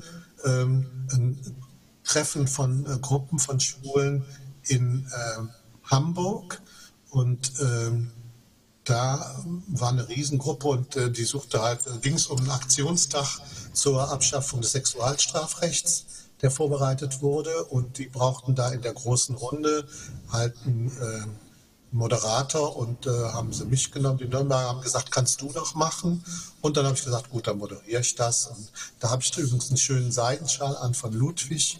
Der hat, hat er mir damals geschenkt, da war ich sehr stolz drauf. Den hat mir irgendwann später mal ein Kind irgendwie in einer Fischsuppe versenkt, dass ich äh, meiner Ferienfreizeit vertraut habe. Aber das ist äh, halt die, äh, diese großen nationalweiten Treffen, war auch zum Beispiel 82 das erste äh, Treffen im damals noch im Umbau befindlichen Waldschlösschen. Äh, war so ein Oster, das erste Ostertreffen im Waldschlösschen, kann ich mich noch sehr gut daran erinnern. Ähm, 1980 haben wir im Stahlwerk eine, 81 glaube ich, eine Fete, äh, ein Fest gemacht im Anno-Saal, äh, Rosa Frühlingsfest, wo wir Geld gesammelt haben. Und wir wussten noch nicht, äh, dass AIDS auf uns zukam. Und das Geld haben wir gespendet für Brunnen in Afrika und sowas. Also wir waren unglaublich aktivistisch. Und in der Zeit aus, diesem, äh, aus dieser äh, Veranstaltung im Stollwerk sind dann später auch die Triviatas hervorgegangen. Ja, so viel dazu. Äh, wo du jetzt äh, Frühlingsfest ansprichst, 1980, ähm, von wo habt ihr dann die, die Künstler gefunden, die dort aufgetreten sind? Ich meine, einmal war ja noch eine andere Zeit. Bitte? Ja, das war eine andere Zeit, auch aus dem, aus dem Netzwerk. Das, ja. Also damals war ähm, das bisher bis in die 90er so gegangen. Wir haben gesagt, nee, wir machen unsere Kultur selber und wir brauchen jetzt keine Stars, wir brauchen nicht Gildo äh, äh, hier irgendwie äh, jemanden, der Schlager singt, sondern da machen wir alles selber. Da kam dann ähm, aus Hamburg kam die Gänseliesels, das war die Ballettabspaltung vom Hamburger Tundenchor. Das kam aus Nürnberg die Gänseliesels, die haben Theater gemacht und wir hatten Künstler hier aus Köln, die aufgetreten sind. Und es gab aber, das war halt wie so ein großes so nachgemachtes Homolulu. Das ging den ganzen Tag im Stollwerk. Morgens fing es mit dem großen Frühstück an gemeinsam. Und dann waren so Aktionsgruppen. Die eine Gruppe machte äh, bastelte Schmuck aus äh, Alltagsabfall. Dann gab es ein paar schwule und lesbische Friseurinnen und Friseure, die haben wunderbar für alle Leute kostenlos die Haare geschnitten und Geld gesammelt. Äh, es gab eine Backgruppe und eine Diskussionsgruppe. Sie haben den Film Rosa Winkel ist noch lange nicht vorbei von Detlef Stoffel gezeigt. Und äh, es gab eben auch eine Gruppe, die gesungen hat. Und das hat damals schon äh, der spätere Chorleiter von Triviatas auch gemacht. Der hat äh, diese Gesangsgruppe geleitet und äh, ich war da auch mit drin. Abends gab es ein riesengroßes Fest. War unglaublich. Der Jochen Saurenbach hat uns in Kommission die Getränke vermittelt dafür. Da auch noch an der Stelle noch vielen Dank an Jochen Saurenbach für diese tolle Unterstützung, der auch immer wieder da war. Also der war auch immer sozusagen bereit, alles, was äh, aktivistisch war, zu unterstützen. Und am Abend war das so voll, in dem Anno-Saal, dass wir das gar nicht mehr gestemmt kriegten, hinter der Theke äh, die ganzen die Getränke auszugeben. Und dann haben wir spontan Freunde, die da auf der Fete waren, gefragt und haben sich ganz, ganz viele mit hinter die Theke gestellt und mit, äh, äh, mitgearbeitet. Das war ein total toller Abend, ähm, wo auch noch tanzbare Premiere war. Also total spontifet, aber riesengroß. Und der Zusammenhang war wirklich bundesweit. Es gab ein paar Theatergruppen, es gab ein paar äh, Leute, die auftraten und wir haben uns immer sozusagen aus der Szene selber bedient. Wir haben gesagt, wir brauchen die anderen. Erstmal nicht die äh, Großkopferten. Das kam erst ein paar Jahre später. Es war übrigens auch noch bei der AIDS-Skala, den ersten AIDS-Skalas für die AIDS-Hilfe, so dass wir hauptsächlich Künstlerinnen und Künstler aus Köln dann, aus unserer Szene hatten weil äh, da wollten wir gar nicht so viel äh, Prominenz dabei haben, weil wir immer Angst hatten, wenn die kommen, brauchen wir gar nicht mehr auf die Bühne gehen. Ähm, also 1980 muss man sich ja überlegen, äh, du hast das jetzt eben so beschrieben, äh, dieses äh, Frühlingsfest, aber das war ja eine Zeit, wo offen schwul leben, auch in Köln vermute ich mal, doch nicht so alltäglich war. Ne? Ja, allerdings. Ich meine, das ist ja, das war das Gute an den Treffen, diesen nationalen Treffen, wo man immer wieder sich selbst vergewisserte. Das war der Sinn von diesen Netzwerktreffen.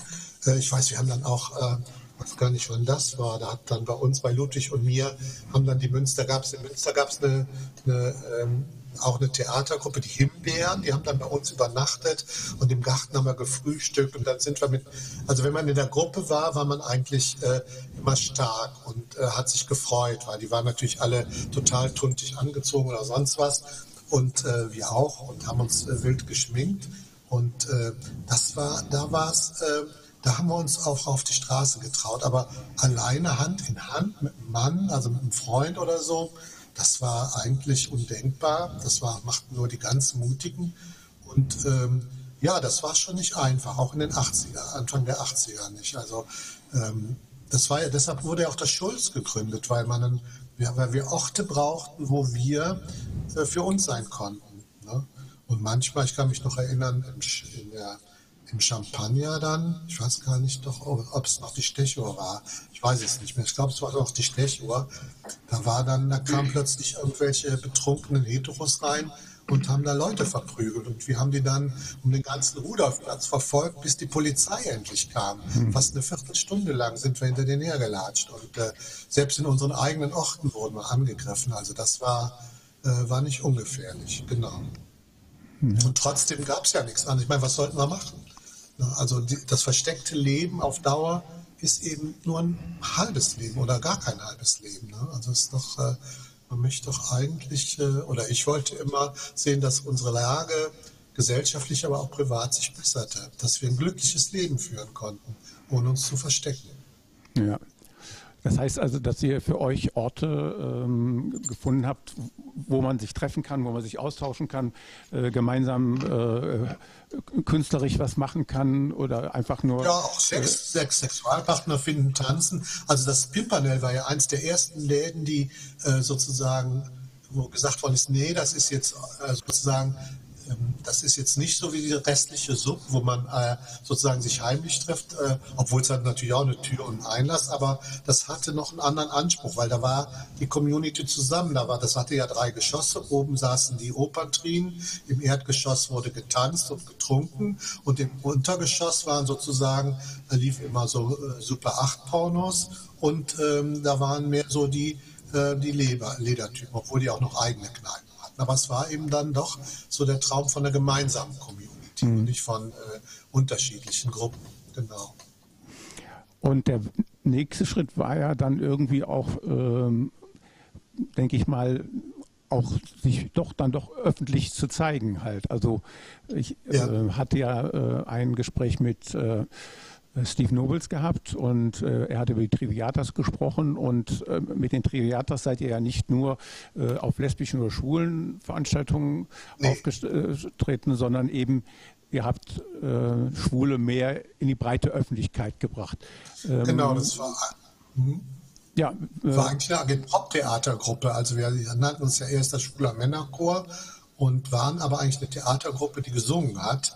Und von Anfang an ging es uns darum, sozusagen äh, das vorherrschende Bild von Schwulen, ähm, dass das alles warme Brüder sind und irgendwie äh, äh, Kinderverführer oder sonst was, das sozusagen in der Öffentlichkeit anders darzustellen. Deshalb auch diese sehr stilisierte Form des Auftritts am Anfang, schwarzer Anzug, rote rote Nelke und mit Fliege, also wie ein klassischer Männerchor im Grunde nur ein bisschen gestylter. Das, nur das Make-up im Gesicht war natürlich anders. Das macht kein normaler Männerchor. Und wir haben halt Lieder gecovert und äh, die, ich habe die Programme moderiert. Das war sozusagen dann der inhaltliche Hintergrund.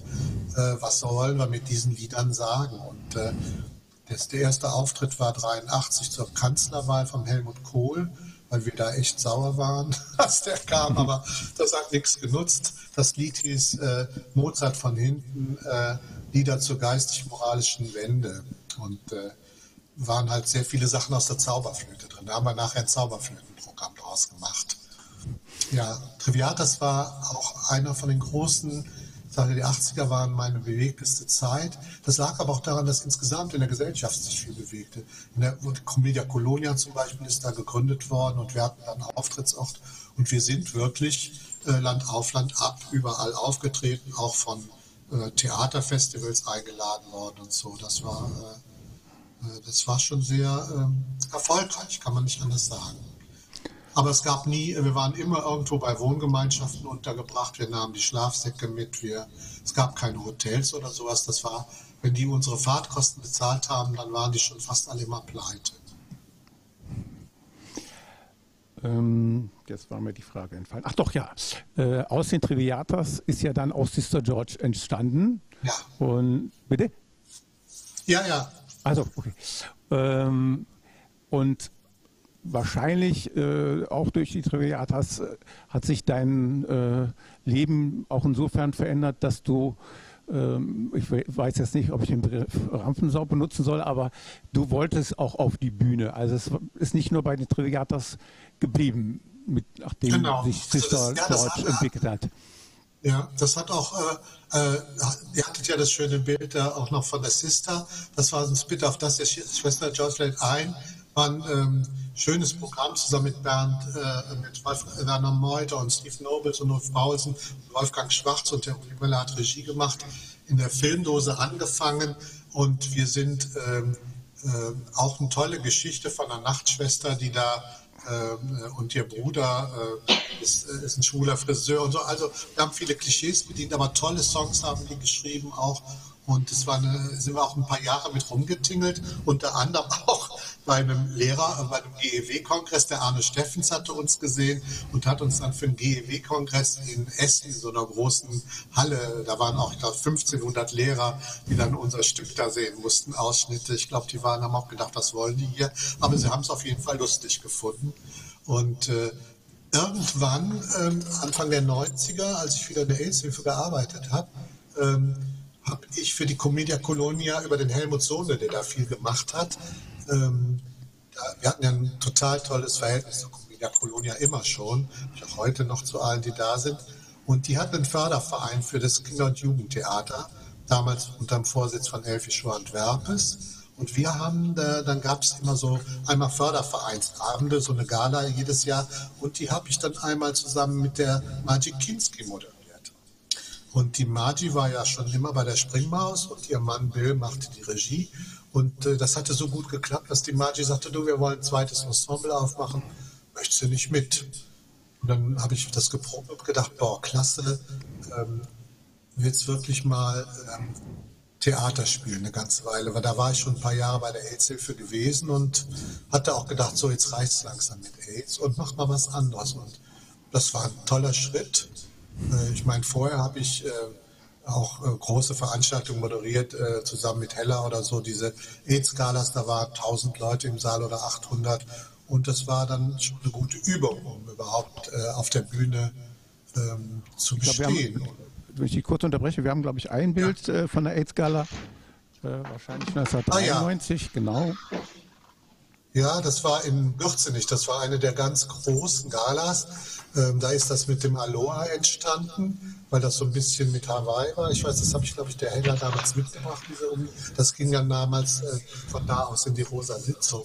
Und wir haben, ähm, äh, das war eine Riesengala auch im äh, Gürzenich mit Paul Kuhn und äh, Weather Girls und es war ein Riesenabend. Ähm, äh, mit äh, Franz Josef Antwerpes und Rita Süßmuth auf dem Podium. Und mit Hella habe ich das viele Jahre zusammen moderiert und es war eine, eine, sehr tolle Arbeit auch mit ihr, weil sie auch total spontan war und äh, völlig witzig und wir ergänzten uns sehr gut. Ähm, weil es hat viel, viel Spaß immer mit ihr gemacht. Sie war, äh, sie brachte auch den Laden so richtig ins Schwung immer. Ja. Du hast, äh, weil ich mit Carolina eben über den Karneval gesprochen habe, mhm. äh, da können wir natürlich äh, Rosa Sitzung nicht außen vor lassen.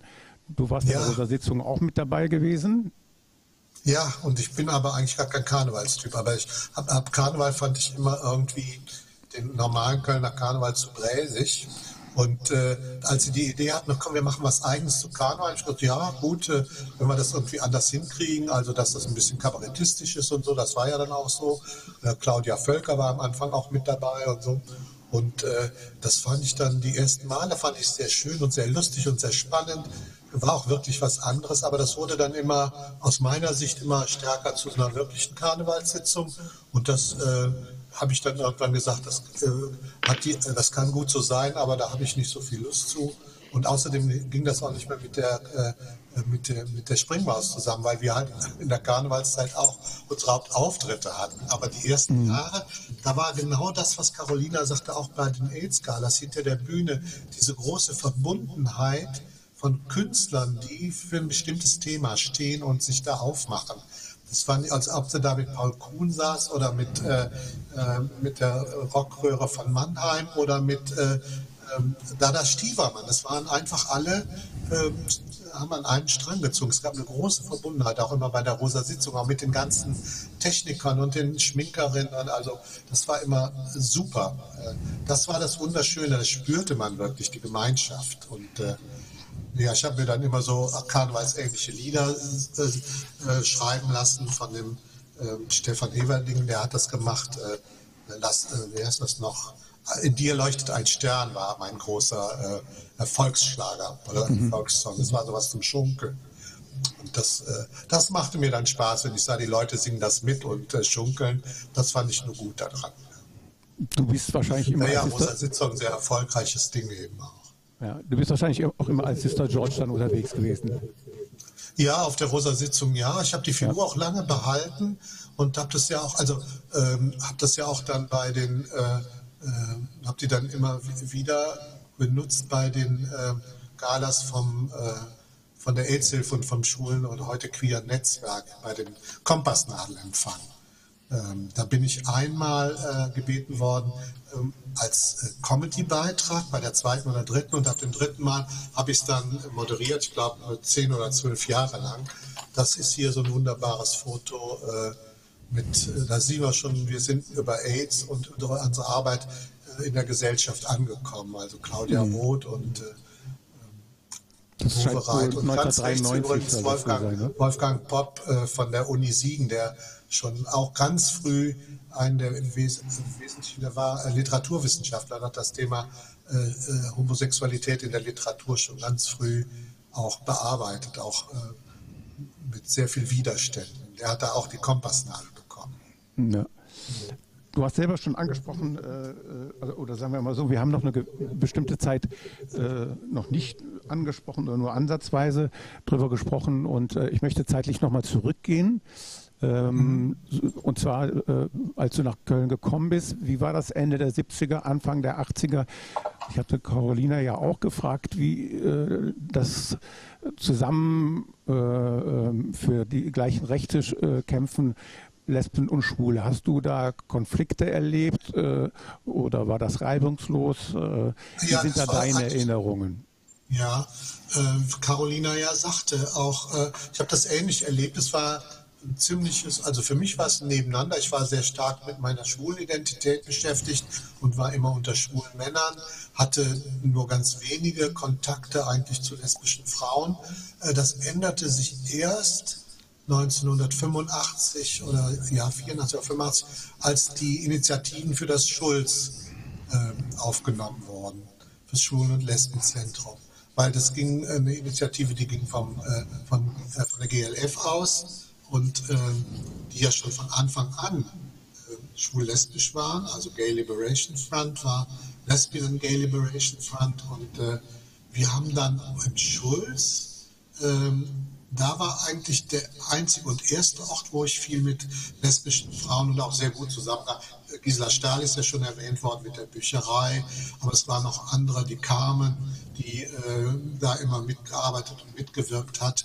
Ähm, das, da haben wir sehr viel Gemeinsames gemacht. Äh, aber es gab im Schulz auch eine Auseinandersetzung damals, als die feministischen Lesben gesagt haben, wir brauchen einen Samstag im Monat nur für uns, da dürft ihr Kerle nicht rein. Das gab eine ziemliche Auseinandersetzung im mhm. Schulz. Äh, kann man das wirklich machen? Das ist doch für uns alle da. Und dann haben wir uns doch aber besonders gesagt, naja, ist nochmal eine extra Lage oder eine extra Lebenslage.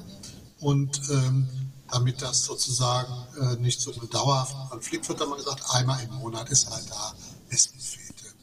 Und wir hatten ja Kneipen genug. Das war ja nicht so, dass wir nicht irgendwo anders hätten hingehen können. Ja. Das war aber sowohl in dem äh, äh, Schulz auf der Bismarckstraße wie auch später am Karthäuser Wein, ne? dass die äh, Frauen ihrer, ihren eigenen Tag hatten, soweit ich mich in Erinnerung, soweit ich es in Erinnerung also, habe. Ne?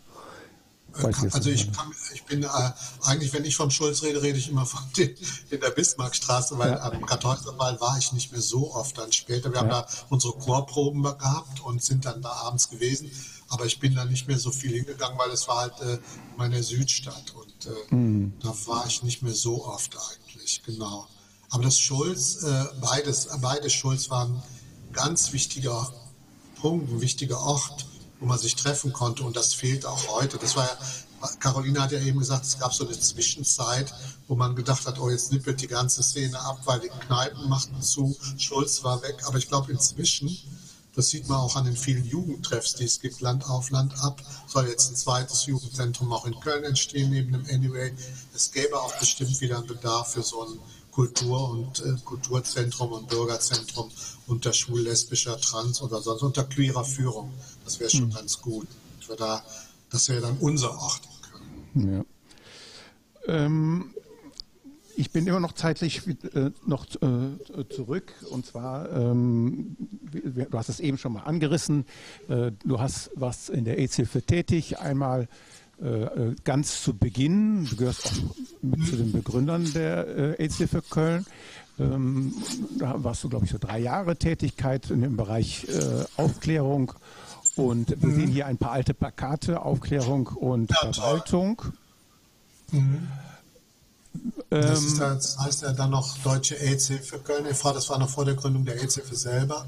Und äh, es gab damals einen Verein, Deutsche AIDS-Hilfe, und das hat der Michael mir auch nochmal, äh, Michael äh, Skonjan mir auch nochmal gesagt, die sind halt, es gab dann in Hamburg wohl eine Versammlung, wo gesagt war, Deutsche AIDS-Hilfe ist der Dachverband. Und das ist äh, 86, 85 die AIDS-Hilfe gegründet worden, 86 im Sommer gab es die ersten drei ABM-Stellen und ich habe eine davon gehabt neben Christa Sponi und äh, ähm, noch einen Psychologen. Ähm, und äh, das war die erste Veranstaltung, die wir gemacht haben. Da sieht man noch, dass wir ganz bescheidene Mittel hatten, eine Vortragsreihe angefangen haben mit dem Ralf Rosenbrock, der damals ein Buch geschrieben hat, AIDS kann schneller besiegt werden. Der war im Stab von Rita Süßmuth, ist jetzt äh, zum wiedergewählt worden als Vorsitzender vom, Paritätischen, äh, vom Deutschen Paritätischen Wohlfahrtsverband. Und der andere Kollege kam aus Düsseldorf, der war Seuchenbeauftragter des Landes NRW, damals noch in der ESG in der Bachmerstraße, die uns da sozusagen ähm, äh, den Raum überlassen hatten. Und es war im Winter und ich weiß noch, es hat heftig geschneit an dem Tag. Und es war bis zum Beginn der Veranstaltung nicht klar, ob der, ob der Ralf Rosenbock schafft, von Berlin anzukommen. Aber es war eine gute Veranstaltung und ist gut äh, gelaufen. In der ESG waren damals übrigens immer wieder viele so schwule Veranstaltungen, auch schwule Theatergruppen sind da aufgetreten. Das war einer von den Orten, wo auch so ein bisschen schwules Leben sichtbar war. Das ist jetzt schon später. Das ist ein Plakat äh, 1990, sieht man nach der Wende, weil in der Mitte ist Charlotte Mals von Malsdorf drauf. Ähm, und äh, da hab, äh, bin ich gebeten worden, weil der Ingo Tauporn, der Fotograf, der unten in der Mitte ist, äh, immer noch als schwuler Fotograf unterwegs ist, ein bekannter Fotograf inzwischen, hat uns damals gebeten, die da waren, ähm, für ein Foto zur Verfügung zu stellen. Da habe ich natürlich gern gemacht. Schwule Vielfalt, schwule Solidarität wurde beschworen. Und die gab es dann auch damals. In der AIDS-Zeit ist wirklich die schwule Community stark zusammengerückt, die vorher äh, nicht viel miteinander zu tun hatten. Die Lederkerle und die Polittrinen, die waren sich nicht immer so, die hatten nicht so eine große Nähe. Die haben sich nicht bekämpft, aber die hatten wenig miteinander zu tun. Und äh, über AIDS äh, ist es dann doch, äh, sind wir zusammengerückt und haben eine wirklich sehr erfolgreiche Arbeit gemacht mit Unterstützung von vielen Frauen auch, vielen ehrenamtlich Engagierten. Und äh, das ist ja ein sehr erfolgreiches Projekt geworden weil da auch Mittel geflossen sind, weil das erste Mal in der Verwaltung und in der Politik Angst hatten, oh, das betrifft jetzt nicht nur die Schwulen und die Drogengebraucher, sondern da sind ja auch viele Männer, die Sex mit Männern haben, das könnten die dann übertragen, pipapo. Und deshalb kam diese ganz große neue Welle. Gauweiler wollte uns alle auf eine Insel sperren oder so. Und da hat, äh, haben wir dann auch gegen gekämpft, unter anderem mit Jean-Claude. AIDS-Hilfe ist eine sehr erfolgreiche Bewegung, auch heute noch. Und ich bin stolz drauf, ähm, was wir damals gegründet haben und was wir in Selbstorganisation auf die Beine gestellt haben. Hm. Die ersten Jahre durchzuhalten und dann daraus so einen sehr erfolgreichen Bereich der Gesundheitsarbeit zu machen. Also auch alle, die da heute arbeiten, kann ich nur sagen, Hut ab, äh, was da äh, Land auf, Land ab auf die Beine gestellt ist. Das größte Netzwerk äh, ähm, aus unserer Community, das da aufgebaut worden ist. Magst du uns noch was erzählen, wie das war, als das von Amerika rübergeschwappt ist mit der, Informat äh, mit mhm. der Information, äh, es gibt da eine Schwulenkrankheit, äh, äh am Anfang hatte man ja. noch keinen Namen, aber dann hieß es AIDS. Man kannte niemanden, äh, aber äh, in Köln müsste es ja auch jemand geben. Und da haben sich ein paar von euch auf die Suche begeben, wenn ich richtig bin. Also äh, Rainer Jakob auf jeden Fall. Ich glaube, du warst auch am Anfang ja, ich dabei. Weiß, also, äh, der Michael Skonjanin war ja auch dabei oder äh, hier Michael Derricks aus, aus, aus dem GLF. Wir haben ähm, uns auch so im Freundeskreis erstmal zusammengetan und geguckt, was was ist das eigentlich? Ich habe gedacht, boah, komische Geschichte. Äh, die von uns nach Amerika von sagten, ja, da ist tatsächlich was dran. Wir müssen so ein Infoabend mal machen. Wir haben dann auch im Schulz, wenn ich im Schulz, glaube noch in der alten GLF, äh, ein, Infoabend dazu gemacht. Da habe ich dann, es war verrückt. Es gab ja auch immer Politik und Arbeit und Aktivismus hat auch immer mit Sex zu tun. Da habe ich dann auch jemanden wieder kennengelernt, trotz AIDS. Das hat, war damals noch nicht so bedrohlich, aber es war sehr merkwürdig für uns. Und äh, wir haben gesagt, wir müssen was tun, um, um uns da zu informieren. Was, was wissen wir eigentlich drüber? Und wir müssen ähm, gucken, äh, ein Beratungstelefon dann irgendwie wurde, entstand, entstand so eine Beratungsgruppe und ähm, es entstand eine Gruppe äh, äh, von Betreuern, die also ähm, äh, Infizierte damals, muss man sagen, oder Erkrankte, man hatte das Virus ja noch nicht gefunden, ähm, betreuen sollte. Das war noch bevor die AIDS-Hilfe selber entstanden ist, formal, gab es schon diese Gruppen. Und es gab auch schon erste Fortbildung und ähm, weil mal klar, ein Beratertelefon oder so ein, als Betreuer, wie verhält man sich da, wo, wie kann man sich abgrenzen. Ähm, der Thomas Bliesner war damals sehr aktiv, der Rainer Jarschow. Ähm, und wir haben dann äh, das immer weiter gemacht. Ich weiß noch, äh, kann, kann mich noch an den ersten erinnern, den habe ich nicht betreut, aber den kannte ich persönlich privat, ähm, der ähm, auch in der Uniklinik, dann in der Hautklinik noch äh, gestorben ist, der allererste, den ich kannte. Und ähm, am Anfang war das eher ein theoretisches Ding, also was ist das, was bedeutet das? Und dann plötzlich ploppten immer mehr, ja, waren immer mehr konkret davon betroffen. Auch bei uns bei den Triviatas welche natürlich, die positiv waren und erkrankt waren. Äh, und äh, die, die AIDS-Hilfe war ein ganz konsequenter Schritt, äh, das irgendwie in den Griff zu bekommen. Äh, also äh, ein, Zentrum zu haben, wo man Rat und Hilfe bekommt, aber auch, wo man Unterstützung beantragen kann, äh, die, die, die Beratergruppe, die Betreuergruppe. Es gab eine Öffentlichkeitsgruppe, die Infostände machte und Informations, Infotische und alles Mögliche. Wir hatten, äh, das war wirklich, äh, und das ging dann sehr, sehr schnell und so rasant und so schnell wurden Freunde krank und auch die Klienten krank oder Menschen, die im Vorstand waren, krank und äh, ähm, hatten Kaposi-Sarkom oder äh, sonst schwerwiegende Erkrankungsteile äh, davon. Und es war ein ziemliches, gerade dann zweite Hälfte der 80er Jahre, nachdem die erste Hälfte so so gelungen war und mit dem Schulz und mit den Triviatas, der ganze Aufbruch, äh, der da war. Ähm, wir haben dann unsere ganze, es gut, dass es diese Netzwerke gab, weil darauf konnten wir unsere Arbeiter aufbauen, alle zusammen uns dagegen zu stemmen, auch die Freunde zu betreuen, die krank waren.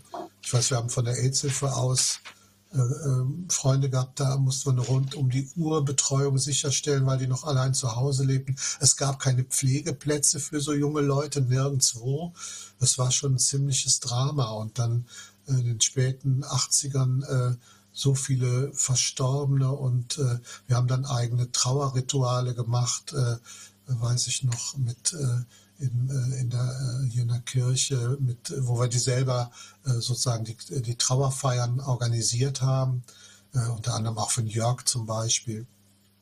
Also das war schon eine sehr heftige Zeit dann mit sehr viel, ähm, sehr viel Belastung und sehr viel Verlust und hat auch dazu geführt, dass wir viele Nächte in der Kneipe gestanden haben, um uns sozusagen den Frust wegzutrinken. Das gehörte auch dazu. Ähm, Jörg meintest du gerade, Jörg? Ja, Jörg, ja, Jörg Fahrt. gerade Jörg Fahrtke, ne? genau, weil mhm. jemand, äh, der ihn äh, nicht kannte. Ähm, aber es hat ja auch die gesamte Szene wahrscheinlich äh, äh verändert. Also ich meine jetzt so die mhm. äh, Gastro-Szene, äh, das Ausgehverhalten und so. Ähm, hast du das selber auch äh, mitbekommen oder äh, naja, hast du also Erinnerungen dran? Das war ja so, dass manche, das, das ist, also ich bin ja hauptsächlich im Champagner unterwegs gewesen. Da mhm. war das äh, überhaupt kein Thema. Also es war kein Problem. Also da sozusagen äh, als, als positiver reinzugehen war, fand ich nicht schwierig. Äh, es gab andere Kneipen, da war es vielleicht anders, da war ich aber nicht. Äh, das äh, Corner war ja das erste explizit, äh, das war ja das erste, die erste Kneipe, die explizit auch damit äh, sozusagen an die Öffentlichkeit ging. Es gab natürlich auch im Schulz, ich weiß noch, da gab der Test gerade auf und am Anfang haben wir ja alle gesagt, warum soll man uns testen lassen, wenn keiner weiß, was es für eine Behandlung gibt. Das hat sich ja inzwischen zum Glück sehr verändert.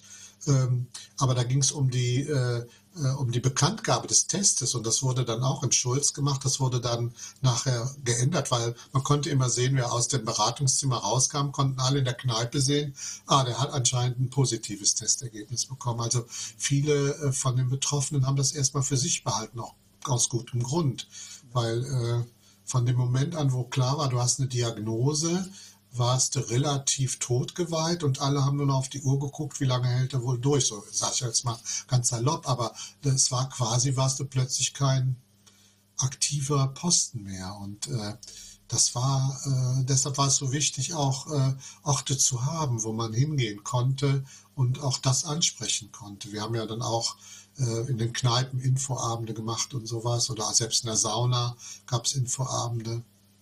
Und äh, die Positiven selber haben sich ja auch sehr stark in ACT-UP zusammengeschlossen, was auch wichtig war. Ähm, haben haben äh, Die-Ins in der Krankenkasse gemacht oder sowas. Also äh, was wir natürlich auch immer unterstützt haben, wo wir immer mit dabei waren. Das war schon äh, ja auch aus der Verzweiflung heraus, aus der Not heraus. Sehr viel politische Aktivitäten auch entfaltet, um deutlich zu machen, wir haben nicht so lange Zeit, wie vielleicht eure strukturellen Sitzungspläne immer brauchen. War schon heftig. Ja. Äh, Aschermittwoch 1990, äh, vielleicht weißt du, worauf ich anspreche. Es ja. ging eine äh, Meldung durch die schwule Szene, Jean-Claude Letist ist tot. Ähm, wir haben ihn vorhin nur ganz kurz angerissen. Du hast äh, mhm. ähm, ihn gut gekannt, denke denk ich mal. Erzähl uns doch ja. bitte mal, was äh, Jean-Claude ist, was er für ein Mensch war und wie sehr er die äh, Szene hier in Köln ähm, mit äh, be be bewirkt hat. Ja, er hat die Szene auch mitbestimmt. Er war ja sehr, ein sehr streitbarer Mensch, aber ein sehr hochaktivistischer Mensch. Er kam aus äh, Brüssel, ist er geboren, glaube ich, äh, frankophoner Belgier, also er hatte immer einen sehr starken französischen Akzent. Und äh, er war aber äh, eigentlich aus keiner, ähm, überall wo du hinkamst, war er auch, also war, äh, das ist ein tolles Foto von ihm. Das zeigt ihn so in seinem ganzen Aktivismus, aber auch mit dieser Freude, also mit diesem großen, guten Herzen, das er hatte mit diesem Blumenstrauß. Ähm, der war äh, also in allen, äh, überall, wo irgend so ein, äh, ein, ein Gaypot auf dem Ofen war, da rührte er mit. Äh, an ihm kam man nicht vorbei, im besten Sinne des Wortes. Er war sehr streitbar, hatte sehr dezidierte Meinung und ähm, die sehr emanzipatorisch waren. Er war auch äh, unterwegs ähm, das ist ach, auch ein schönes Foto äh, in der Wohnung von Rainer Jarsche. Links ist noch Gerhard Haag, der dann lange das Bauturmtheater geleitet hat. Damals habe ich noch geraucht, wie ich gerade sehe. Äh, und zwar, glaube ich, Geburtstag von Rainer Jarsche oder sowas. Wir waren da alle zum Kaffee eingeladen. Jean-Claude hat äh, sehr viele Sachen gemacht. Also er war schon äh, bei der LGLF mit dabei. Der hat die Emanzipation Zusammen haben wir die gegründet äh, mit, äh, also das Trägerverein vom Schulz. Er hat die AIDS-Hilfe mitgegründet. Er war äh, im Beirat von der Deutschen AIDS-Hilfe. Also er hat unglaublich viel gemacht. Ich war mit ihm 1983, war das glaube ich, ähm, oder noch, ja doch 83 ne, oder was früher, äh, auf einer ILGA-Konferenz in Wien. Da sind wir alle hingefahren dem Auto. Ähm, er hat alle immer mitgenommen. äh, als es darum ging, Gauweiler in Gummersbach irgendwie entgegenzutreten, hat er eine Busfahrt dahin organisiert. Er war ein ganz eigener Mensch. Er hat alle Protokolle immer mit der Hand geschrieben in so einer uralten Sütterlin-Schrift. Ähm, äh, und er hatte immer äh, alle, alle Unterlagen in einer Plastiktüte dabei. Ähm, aber er war auf der anderen Seite was ich auch an ihm als Vorbild gesehen habe, und da war er wirklich ein Vorbild für mich, weil ich ja auch aus der linken Szene kam, er war äh, auch ein ganz klarer Antifaschist. Ähm, er hat, wenn der VVN seine Veranstaltung machte, immer als schwuler Mann da auch gesprochen und die sozusagen auf die Verfolgung hingewiesen. Ähm, er war zusätzlich zu allem, was er sonst noch machte, ehrenamtlicher Vogelwacht auf dem Melatenfriedhof. Also ein Rundum-Aktivist. Äh, und das war auch das Problem, als er erkrankte, haben wir das am Anfang gar nicht mitbekommen. Wir waren, haben es eigentlich erst gemerkt, als es schon zu spät war, als er plötzlich schnell äh, Gewicht verloren hat und immer, äh, immer äh, schwächer wurde. Er hat damals mit dem Wolf zusammen gewohnt in der Wohnung an der Rohnstraße und äh, hatte da so ein schönes kleines sonnenbeschiedenes Zimmerchen, weiß ich noch, und äh, das war dann in der Tat so, dass äh, äh, die Hilfe irgendwie zu spät einsetzte und er dann wirklich Aschermittwoch da gestorben ist, 1990, und hat ein großes Loch hinterlassen für mich. Zum Glück haben wir es ja geschafft, nach ihm den kleinen Platz da an der Brüsseler Straße nach ihm benennen zu lassen. Und ähm, gemeinsam mit der AIDS-Hilfe haben wir immer wieder an ihn erinnert, zum 25. Todestag und später auch nochmal äh, zum 30. Also äh, un unglaublicher Aktivist, großes Vorbild, weil ähm, die, äh, äh, genau wie bei mir, es war, die gesellschaftlichen Verhältnisse ändern sich nur, wenn wir das selber machen. Wie äh, mit Carolina würden wir sagen, äh, Geschichte wird gemacht und wir machen die. Also Geschichte wird gemacht, es geht voran. Das war das, der Titel jetzt vor ein paar Tagen haben wir den genommen, Carolina und ich. Ja, Jean-Claude äh, nicht wegzudenken aus meinem Leben, einfach ein großes Vorbild. Mit dem Tod von Jean-Claude gab es ja auch einen riesen Eklat. Im Stadtanzeiger ja. wurden insgesamt acht Todesanzeigen geschaltet. Das äh, kennt man nur so. Ich glaube, Thorsten Less hat geschrieben, kannte man zu der Zeit eigentlich nur von irgendwelchen industriellen Größen. Und ja. in den äh, Todesanzeigen äh, sollte es äh, heißen beispielgebendes schwules Leben, also für ein beispielgebendes genau. schwules Leben. Und äh, der äh, Anzeigenleiter des Kölner Stadtanzeigers hat äh, das nicht zugelassen. Das heißt, äh, sie wurden halt ohne diesen Titel äh, abgedruckt, diese acht äh, Todesanzeigen. Ähm, das hat natürlich zu Aufruhr in der Szene geführt und du kannst mit Sicherheit berichten, äh, am 12. oder 13. Sept äh, nee, äh, März, 12. März, glaube ich, war dann die Beisetzung auf dem Melaten gewesen. Und im Anschluss sind knapp 100 äh, äh, Trauergäste nicht auf eine Trauerfeier gegangen, sondern zum Verlags, Dumont Verlagshaus, damals noch auf der Breite Straße. Ja, wir sind abends, äh, äh, abends war das schon, also es war schon duster draußen. Äh, unten, da war ja die Ausfahrt, wo immer samstags, der freitags der Stadtanzeiger für die Wohnungssuche kam, hingegangen und haben verlangt, äh, jemanden zu sprechen, der dafür verantwortlich ist, um uns äh, nochmal zu begründen. Und wir haben dagegen protestiert, dass sie das nicht gemacht haben, das Wort nicht genommen haben. Ähm, und dann kamen auch tatsächlich welche runter. Ich glaube sogar, ähm, der Verlagsleiter kam, der, eine Schütte, irgendjemand, Großkopf hat das war jedenfalls mitgekommen, um uns da zu beruhigen. Und äh, der Helmut hat dann noch, also wir haben ja alle protestieren gesagt, das geht so nicht. Und Helmut hat dann, äh, den auch viele aus der Szene kennen, der auch schon als Kind äh, äh, sehr unter seinem Schulsein gelitten hat, also auch, auch äh, unter den Reaktionen von den anderen mit Elektroschocks behandelt worden ist und so. Der hat dann eine sehr erschütternde Rede gehalten, hat gesagt, das wäre das Schlimmste, was ihm nochmal passieren könnte und sowas könnte man nicht machen und äh, sie sollten sich was schämen, so ungefähr. Ich habe den Wortlaut nicht mehr in der, im Kopf, aber der hat den ganz schön den Kopf gewaschen. Das hat die so beeindruckt. Und so verändert das von da an der äh, Stadtanzeiger seine Politik in dieser Hinsicht geändert hat. Und sie haben sogar noch äh, 2000 Euro, glaube ich, fürs Schulz gespendet oder so. Also das war ein äh, toller Akt von äh, Solidarität. Das hätte dem Jean-Claude auch gut gefallen, was wir da gemacht haben.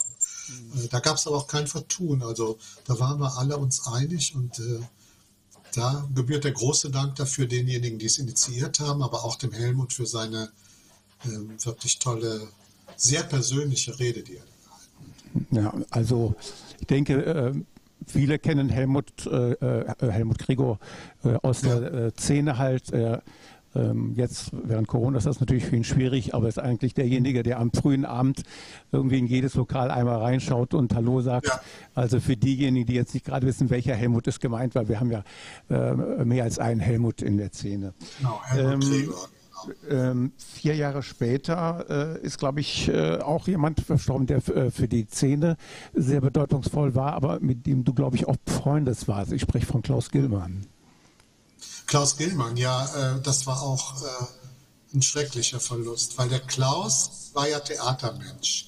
Dr. Klaus Gillmann übrigens, er hatte ja, ja. promoviert und kam aus Wien damals nach Köln. Ich habe ihn kennengelernt über die Triviatas, weil er hat äh, einen Artikel über uns geschrieben, 1985 über Homo Kanta, das Chortreffen, war ganz begeistert. Er hat, und ich hab, fand ihn bewundernswert, weil er, er hat immer so eine tolle Geschichte erzählt. Er hatte eine Arbeits ABM-Maßnahme bekommen als äh, klar arbeitsloser Germanist, Theatermensch. Im Stadtarchiv musste er war er Bote und musste die Sachen in den einzelnen Büros vorbeibringen. Und er war natürlich äh, war, war witzig, weil er war äh, promoviert und die mussten immer sagen, vielen Dank, Herr Dr. Gilman. Und er hat dann die Post vorbeigebracht. Da hat er immer gerne drüber erzählt. Er war auch ein alter linker Antifaschist natürlich und äh, er hatte ein großes Archiv. Er hat den äh, Verein zur Förderung der Erforschung der Geschichte der Homosexuellen in NRW gegründet, was dann später mit dem CSG zusammengegangen ist. Und sein großer Auftritt war bei Arschu Zeng auseinander am Klotwigplatz, hat er für uns Triviatas einen tollen Wortbeitrag da gehalten gegen die ewigen Spießer, den ich heute noch sehr lesenswert finde, ist auch in dem Buch abgedruckt, äh, äh, Arschuzek auseinander. Ja, der Klaus ist leider auch sehr früh an AIDS gestorben und äh, ja, war, eine, war ein total toller Typ. Einfach, äh, ja, so ein, äh, war auch älter noch ein bisschen als wir im Schnitt, aber diese, diese äh, Archivarbeit hat ihm auch sehr viel bedeutet. Und Jakob Hösel, der ja sehr viel als Jurist äh, auch in, in der AIDS-Arbeit und heute im Vorstand von der aids ist, der war mit ihm sehr eng befreundet und der hat ihn auch bis zum Tod begleitet. Genau, Klaus Gillmann. Schön, dass ihr an ihn denkt hier. Mhm. Ja, ähm, du bist auch äh, geehrt worden. 2006 war das. Ähm, mhm. Du hast das Bundeswehrdienstkreuz äh, verliehen bekommen im Alten Rathaus, denke ich mal. Ich, äh, ja. Äh, Fritz Schrammer, Oberbürgermeister genau. Fritz Schrammer hat äh, dir das verliehen. Äh, was war das für dich so ein Gefühl? Ähm, Dankbarkeit, ähm, also nicht nur aus der Szene zu bekommen, sondern dass das wirklich bis äh, nach ganz oben, äh, ich weiß jetzt nicht, wie ich es bezeichnen ja, soll, aber also, so kam ja von dem Bundespräsident Köhler. Ne? Ja, also ich meine, das ist ja, ich bin ja aus der Zeit, in der Zeit groß geworden, als äh, Heinemann Bundespräsident war und dem war das mit dem Bundesverdienstkreuz so suspekt. Er hat gesagt, wir stellen mal einen großen Korb voll davon in die Villa Hammerschnitt und wer eins haben will, holt sich ab ich fand das immer, das haben immer nur Leute bekommen, die eh irgendwie haben für 40 Jahre Diensttätigkeit oder sowas. Ich fand das früher ziemlich bedeutungslos. Als, die, als der Dirk Meyer rief mich an, da war ich gerade im Urlaub in Schweden mit meinem Mann und dann sagt er, ah, du hast das Bundesverdienstkreuz bekommen. Da habe ich jetzt gesagt, ah, meinst du, das soll ich wirklich annehmen? Sagt er, ja, auf jeden Fall äh, wir haben doch das für dich eingereicht. Und da ist mir bewusst geworden, das hatte die ganze, hatte die schwule Community gemacht, äh, auch um das, was ich äh, mit denen zusammen gemacht habe, so ein bisschen äh, zu, zu, deutlich zu machen nach außen. Und ich habe gedacht, ich habe es auch angenommen für die gesamte Community und für alle Freunde, äh, mit denen ich was zusammen äh, nach vorne gebracht habe. Also ähm, das äh, war natürlich dann auch spannend, in dem Ratssaal zu sitzen mit äh, Frauen aus der katholischen Frauenbewegung. Also äh, wir waren da wirklich angekommen in der Welt, dass wir sozusagen auch geehrt werden konnten. Und das hat für mich persönlich ähm, ich, ich fühle mich eher dadurch geehrt, dass ich äh, zum Beispiel heute befragt werde oder immer noch Menschen auf der Straße treffe, die sagen, ah, wie geht's dir? Schön, dass du noch lebst und schön, dass du da bist. Also die wissen, was ich getan habe. Und so ein Bundesverdienstkreuz, das ist nur schön, wenn ich irgendwo auf dem offiziellen Empfang bin, dann stecke ich mir das an. Aber sonst liegt das bei mir in der Schublade und äh, ich habe damals auch bei der Verleihung gesagt, ich nehme das gerne an für die gesamte Community, die äh, gearbeitet hat an der Emanzipation. Ja, ähm, wir haben noch ein Bild aus dem Jahr 2014. Ich möchte es mal ganz kurz äh, ansprechen. Du äh, warst auch äh, ganz kurz bei dem Film Der bewegte Mann. Das war 20 Jahre später. Arndt Glocke hat dazu einem Filmabend eingeladen. Wir sehen linke Hand Sönke Wortmann, der die Regie ge äh, geführt hat. Dann natürlich äh, Ralf König, du in der Mitte, Arndt Glocke und äh, den anderen jungen Mann finde ich jetzt auf Anhieb nicht. Äh, auch jemand von den Grünen auf jeden Fall. Ja, irgendjemand, ähm, der damals in der grünen Jugend war, glaube ich. Ja.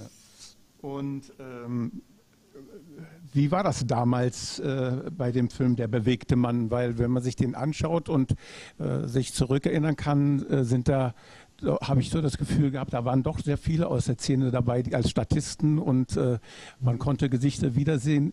Ähm, hast du noch Erinnerungen, wie das äh, damals bei den Aufnahmen war? Äh, oder ja, war das, das war ja doch nur sehr kurz? Naja, das war bei mir, war das ja quasi ein Drehtag. Filme werden ja nicht nacheinander gedreht und man ist ja nicht wie heute im Theater, wo alle auf der Bühne sitzen und zugucken, was die anderen spielen, sondern das ist ja klar, das war ein Drehtag im äh, ehemaligen belgischen Krankenhaus in Ehrenfeld.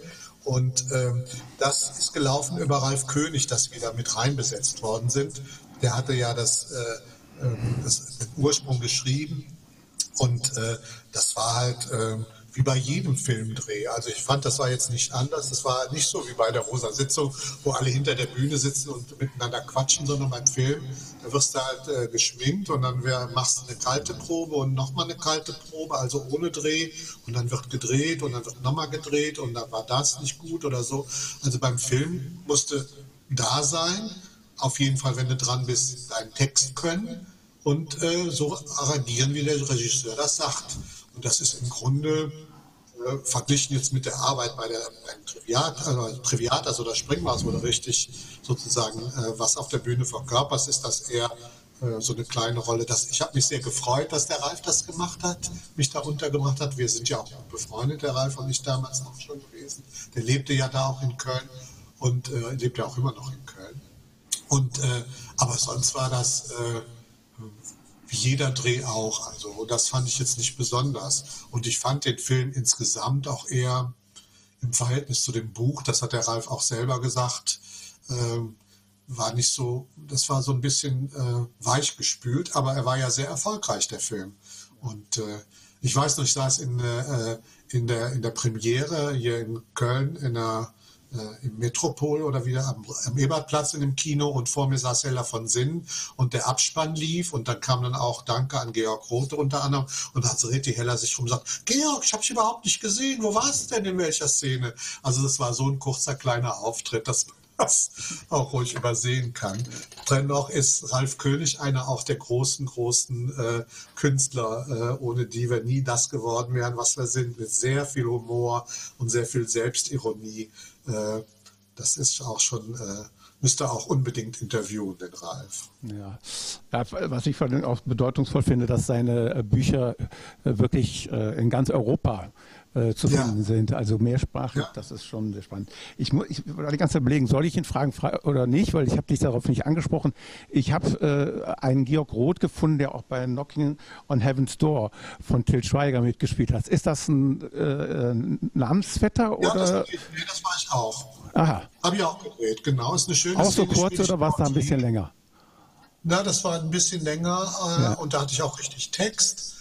Und ähm, die Szene war äh, im Hotel in Brüssel. Da gibt es ein schönes altes Hotel in Brüssel, das es immer noch gibt. Äh, und da wurde im Eingangsbereich, ich war der äh, Portier oder wie man das nennt, und die beiden kamen gerade aus dem Aufzug gerannt, Schweiger und äh, der, ich weiß gar nicht, wie der Anreiser mitspielt. War ein äh, schöner kleiner Drehtag. Ich habe auch mal äh, mit, äh, weiß gar nicht, wie hieß die denn noch? Ach, ist ja auch egal. Ich hatte immer so kleine Drehs, das war aber war immer spannend und schön, aber es war so viel Aufwand und ähm, also Da war ich auch drin, genau in dem Film.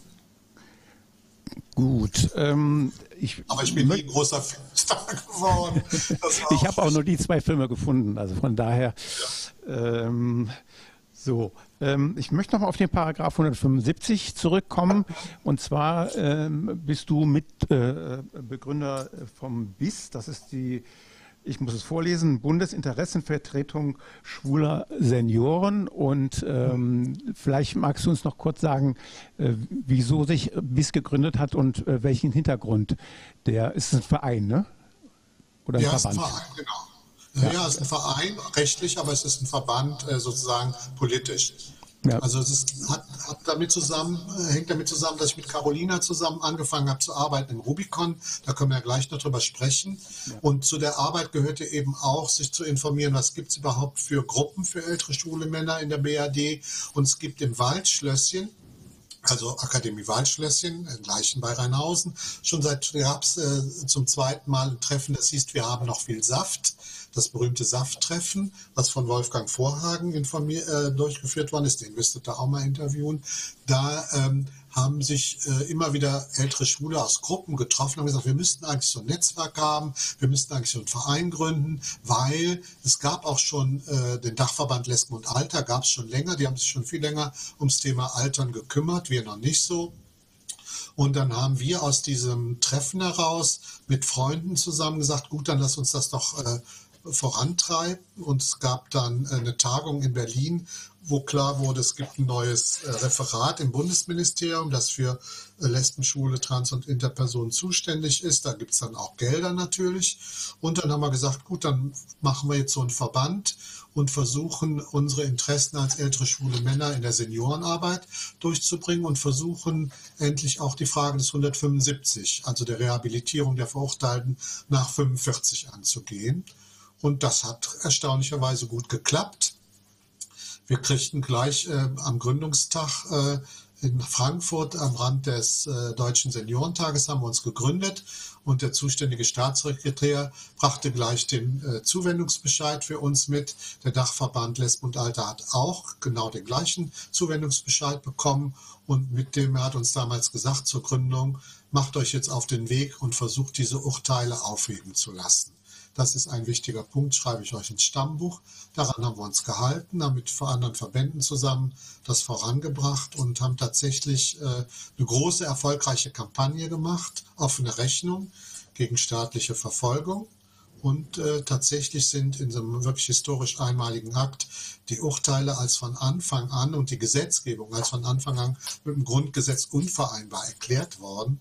Das heißt, die Urteile brauchten gar nicht wirklich aufgehoben zu werden, sondern die waren dann quasi äh, nicht gültig, weil das, äh, die, weil das der Paragraph nicht gültig war. Und äh, das war sozusagen der verfassungsrechtliche Trick, um das durchzuziehen.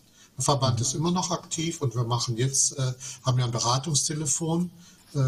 Das Gesetz gilt noch bis Juli nächsten Jahres und wer Anspruch hat, aus einer Verurteilung oder aus einem Ermittlungsverfahren kann das noch bis zum nächsten Jahr bei uns am Beratungstelefon äh, anmelden.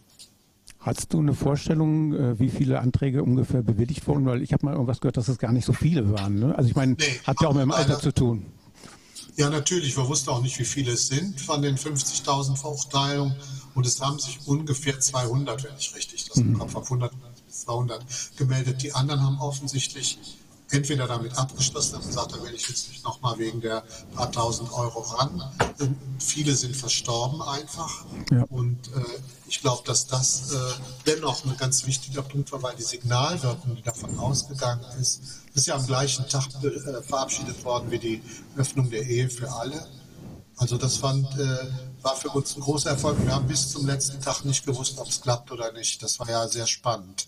Mhm. Aber es gab eine große interfraktionelle Arbeitsgruppe, also mit allen demokratischen Parteien, die da mitgezogen haben, auch die CDU, sehr zuverlässige Partner in dem Zusammenhang und äh, SPD natürlich. Karl-Heinz Brunner und äh, Stefan Kaufmann waren die wichtigen Kräfte bei den beiden. Die Grünen haben es natürlich auch unterstützt, ist doch klar. Äh, Volker Beck und alle anderen und auch die Linken haben es unterstützt, also Freien Demokraten auch. Also, aber die beiden Regierungsparteien waren die ganz wichtigen Treiber da drin.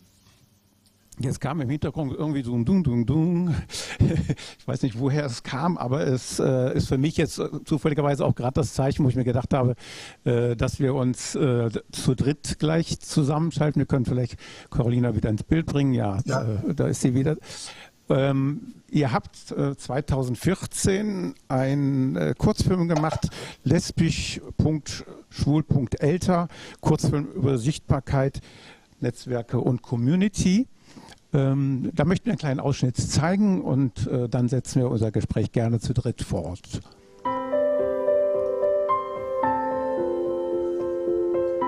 Ich vermisse so etwas, ein Zentrum wie das Schulz, wo ähm, in Euskirchen beispielsweise, wo Schwule, Lesben und all äh, diese Menschen zusammenkommen und äh, es da äh, Veranstaltungen geben könnte. Das vermisse ich schon, aber in Köln gibt es ja auch keinen Schulz mehr. Natürlich träume ich auch noch von dem alten Schulz, ne? was so äh, niederschwellig und man geht rein und es gibt auch eine Kneipe und Schwurf und auch Gruppen, also sowas, natürlich träume ich davon. Es ist jetzt vielleicht altmodisch, aber ich denke eher dann an einen Bürgertreff, äh, wo ähm, jung und alt, hetero, schwul, lesbisch äh, seinen Raum findet. Ja, von daher ähm, möchte ich nochmal auf das Schuld zurückkommen, äh, dass wir doch nochmal zu dritt uns darüber unterhalten. Ähm, äh, Carina, äh, du, äh, möchte dich jetzt zuerst nochmal fragen, äh, findest du, da fehlt in der heutigen Zeit was oder war das doch irgendwann ein Auslaufmodell? Ähm, äh, ihr beide äh, von eurem Alter her, aber auch von eurer Tätigkeit her, könnt das natürlich auch nochmal ähm, einschätzen, was als Begegnungsort vielleicht auch für ältere Menschen halt. Im Moment, Moment, ich glaube, ich höre dich nicht. Moment, Moment gerade, Carolina, weil du warst nicht zu hören. Nee, noch nicht. Hast du irgendwas ausgeschaltet, Carolina, oder du hast nichts verändert? Nee. Dann fange ich mit dir, Georg, an. Entschuldige, Carolina, du hörst mich ja, ne? Carolina, du hörst mich. Ja. Äh, Georg, äh, denkst du, da ist was äh, weggebrochen oder was meinst du? Naja, so ein Schulz, braucht man das heute noch oder was Vergleichbares oder was anderes? Also was wir auf jeden Fall brauchen, sind Orte. Das merke ich ja gerade bei den, Carolina und ich, wir kümmern uns ja seit vielen Jahren oder arbeiten dem Bereich äh, für die Älteren. Also offiziell hört es ja auf mit 27, da kannst du nicht mehr ins Anyway mhm. und danach gibt es nichts mehr. Ne? Und äh, wo gehen die, wo sollen die sich treffen alle? Äh, wenn Carolina, sobald du äh, Ton machen kannst, mach ruhig. Also ja, aber ich glaube. Ähm, also jetzt bist du da, jetzt bist du da. ja, okay. Ja. Ja, also ich glaube, es ist ähm, wichtig, Orte zu haben, aber da kannst du jetzt auch mal was sagen. Ich habe jetzt eine ganze Stunde gekostet. äh, ganz klar, also ich weiß noch, ähm, als ich angefangen habe im Rubicon 2003, 2004, das war ist ja auch schon eine ganze Weile her, da sagten meine Kollegen, gerade nochmal die Schwulen, äh, nee, Schulz, das, das ist out, das braucht man nicht mehr. Also das ist, also es gab da so einen Trend von einigen, die sagten, wir haben wir haben andere Orte und dann dachte ich immer, ja, aber welche Orte? Und ähm, im Zusammenhang mit der Arbeit, die Georg und ich machen, merken wir einfach, wie wichtig das ist, sogenannte dritte Orte zu haben und das tatsächlich als queeres Zentrum. Ich sehe das, also ich benutze lieber den, den Ausdruck lesbisch, lesbisch-schwul oder trans, also etwas, wo wir uns treffen können, wo wir ganz klar einfach äh, dritte Orte haben, ähm, ohne dass man jetzt so einen Konsumzwang hat, wo aber Kultur stattfinden kann, Stammtische durchgeführt, wo man einfach gerne hingeht. Und ich höre das auch viel von den Gruppen. Es gibt ja die Golden Girls zum Beispiel, das ist eine Gruppe lesbischer Frauen in Köln, die sagten, ach, ich fühl, es wäre so gut, wenn wir jetzt einfach in solch ein Zentrum gehen könnten, wo äh, wir unter uns sind. Nicht, dass wir das alle so brauchen würden noch mit dem unter uns, aber manche eben doch. Aber es ist so ein schönes heimatliches Gefühl und da wir sind da immer noch dran. Auch wir sind da wirklich immer noch dran zu gucken, auch mit unseren Kollegen ähm, und mit anderen, wie kann man, das ist eigentlich, wie kann man so ein Bürgerinnenzentrum wieder schaffen? Und meinethalben könnten wir uns auch zusammentun mit anderen Bürgerzentren und das äh, mhm. aber deutlich nach draußen geben, dass es auch unsere Orte sind, lesbisch, schwul, mhm. trans, queer halt. Ne? Also ja, man sieht es ja auch in, in, in anderen Orten, äh, ploppen die ja auf. Also selbst Mönchengladbach macht äh, jetzt so ein Zentrum auf. In Hannover gibt es jetzt wieder was. Also äh, überall. Und man sieht es an den, ich sage ja, an den vielen Treffs für Jugendliche, die entstehen. Und äh, es ist auf der einen Seite das Gefühl mit der Heimat, das finde ich sehr wichtig zu sagen, das ist tatsächlich mein Ort und selbst wenn es offen ist für die gesamte Gesellschaft, ich finde das ja viel spannender, so einen Ort zu haben für alle Leute, die auch älter sind, aber trotzdem die Gesellschaft noch äh, da Einfluss drauf nehmen wollen. Ähm, also so eine Art äh, Volkshaus, wie es früher hieß in den 20er Jahren, was von schwul, lesbisch, trans, interqueer getragen wird. Ich fände es toll, wenn wir die Träger wären. Und ähm, mhm. man sieht es ja, die Notwendigkeit. Auf der anderen Seite gibt es auch tatsächlich Bedarfe. Also es gibt ja viele Ältere, die aufgrund ihrer Einkommenssituation äh, sich gar keinen anderen Ort leisten könnten. Also die, das hat man gesehen, als die AIDS-Hilfe noch diesen preiswerten Mittagstisch hatte, wie bedeutsam das ist, dass man so einen Ort hat, wo man äh, auch äh, für die, die nicht so viel Geld haben. Oder ein Bekannter von mir aus Bad Honnef, der sagt, ich fahre einmal im Monat nach Köln und kann dann da ein Bier trinken, aber das zweite Bier muss ich mir schon überlegen, da habe ich kein Geld mehr für. Also die dann zu einer Gruppe oder sonst zum Treffen kamen früher. Das, da braucht, es braucht auch so einen Ort, wo man ohne Konsumzwang ähm, da sein kann und äh, unter seinesgleichen sein kann. Ich glaube, dass das auch nochmal wichtig ist. Also ich denke. Ja, vielleicht noch ergänzend dazu, Jürgen, zum Beispiel das Rubicon ist ja nun eigentlich ein Beratungszentrum, aber auch ja. bietet aber auch Raum für Gruppen. Ne? Das ist ja auch der Auftrag von der Einrichtung Rubicon als LSBT-Zentrum. Und es ist auch ein großer Bedarf. Wir müssen immer gucken, wann sind die Räume frei, dass sich zum Beispiel äh, Vereine da treffen oder dass zusammen irgendwelche Ideen ausgeheckt werden. Aber es hat nie den Charakter eines Cafés oder einer Kneipe oder eines offenen Treffs. Es ist doch immer so ein bisschen Einrichtung noch für Beratung. Und von daher gesehen werden wir dranbleiben. Also wir haben ja noch ein paar Jährchen, Georg. Also das wäre jetzt zum Beispiel ein Etappenziel, was wir noch erreichen sollten. Genau. Also ich denke, Können wir unseren Bausparvertrag jetzt abschließen oder besser abwickeln?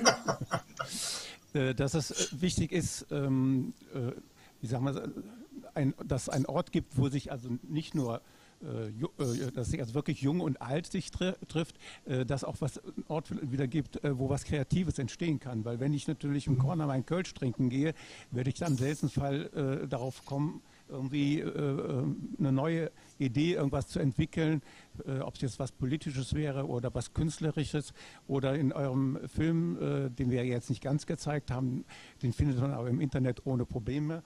Ähm, da, da, waren zwei Lesben gewesen, die haben berichtet, äh, dass die in einem äh, äh Seniorenheim Karten spielen wollten und das wurde denen erst einmal verwehrt als lesbische Frauen halt. Ne? Also, ähm, so, und äh, du kannst. Nee, Jürgen, es wurde ihm nicht verwehrt. Es, äh, äh, einige guckten ein bisschen schief, aber ah, es wurde ihm nicht ah, verwehrt, im also Gegenteil. Wurde, okay, gut, mhm. guckten schief. Ja. Aber äh, wenn die natürlich jetzt in einem neuen, ich bleibe mal bei dem Namen Schulz, äh, Karten spielen würden, da kämen ja eher noch welche da hinzu und sagen, oh, wann seid, seid ihr jedem, äh, an einem festen Tag da? Ich würde gerne mal mitspielen oder so. Also ähm, in, in einem äh, Begegnungszentrum wie Schulz lernt man Menschen auf eine ganz andere Art, Art und Weise kennen, wie eben äh, in der Kneipe. Das ist meine Auffassung. Party ist ja nochmal ja. was anderes. Ich meine, da geht es ums Abtanzen äh, ähm, und da geht man mit seinen Freunden vielleicht gemeinsam hin.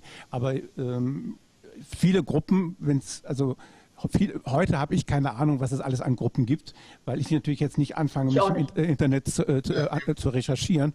Wenn es aber ein Begegnungszentrum gibt, wo es alleine durch die Aushänge mir klar werden würde, äh, oder ich dann eben an einem Donnerstag da bin und am Donnerstag äh, proben da immer die Zauberflöten oder so, äh, dann würde ich da natürlich auch wieder äh, mehr Berührung mit haben. Ne? Ich fand auch nochmal toll ja. an dem alten Schulz, dass es auch bestimmte Rollen gab, über die man sozusagen in die Community reinwachsen konnte oder äh, auch, es ist ja so, machen ja auch viele Leute noch ihr Coming Out später, wenn sie 40 oder 50 sind. Es gab ja im Zentrum den, äh, den Zentrumsdienst, das fand ich total toll, hinter der Theke zu stehen äh, für, die, äh, für die Neuankömmlinge und Kontakte zu ganz vielen aus Köln zu bekommen ohne dass eine bestimmte Grenze beim Flirten oder sowas oder beim Alltagsgespräch überschritten werden konnte, weil die standen halt hinter der Theke, waren mhm. aber sichtbar und äh, konnten sozusagen sich in die Stadtgesellschaft, in die queere Community, die schullesbische ähm, sozusagen rein, äh, reinwachsen. Das fand ich toll, weil da gibt es ja auch viel Möglichkeit, sich ehrenamtlich zu engagieren in so einem Zentrum. Muss ja nicht alles von Hauptamtlern gemacht werden. Ja, also ich glaube. Naja, auch, noch vielleicht ergänzend so, ähm, dass wir, wir gucken natürlich jetzt auch in uns zurück. Ne? Also wir haben Bilder davon, wie, wie, welche Bedarfe sind da, aber man müsste wirklich gucken, wie umfassend kann das sein. Natürlich haben jüngere, queere äh, LSBT, die haben das AZ oder haben andere Orte, die wir zum Teil gar nicht kennen. Und äh, was ganz wichtig ist, dass wenn wir so einen Ort finden, und ich denke, wir, wir gucken jetzt schon ein bisschen auf eher auf die fortgeschrittene Generation, ob das so mhm. klappt, alle unter einem Dach in allen Generationen, das kann wirklich sein, dass das, äh, dass das nicht mehr relevant ist, aber man kann diese Utopie ja erstmal verfolgen. Ja. ja. Naja, ist vielleicht auch, äh, könnte ja auch ein Zentrum sein für äh, Fortschritt und Rückblick oder sowas. Also, mhm. so, äh, also dass die Trennlinie auch, also dass die Linie äh, geht äh, zwischen bestimmten äh, gesellschaftspolitischen Auffassungen und nicht nur zwischen äh, äh, Ja, da haben wir ja keinen Mangel dran. Nee, eben. ähm, ihr seid beide Mitbegründer der Arkus Stiftung, wenn ich da richtig informiert bin. Zumindest seid ihr beide engagiert. Ja.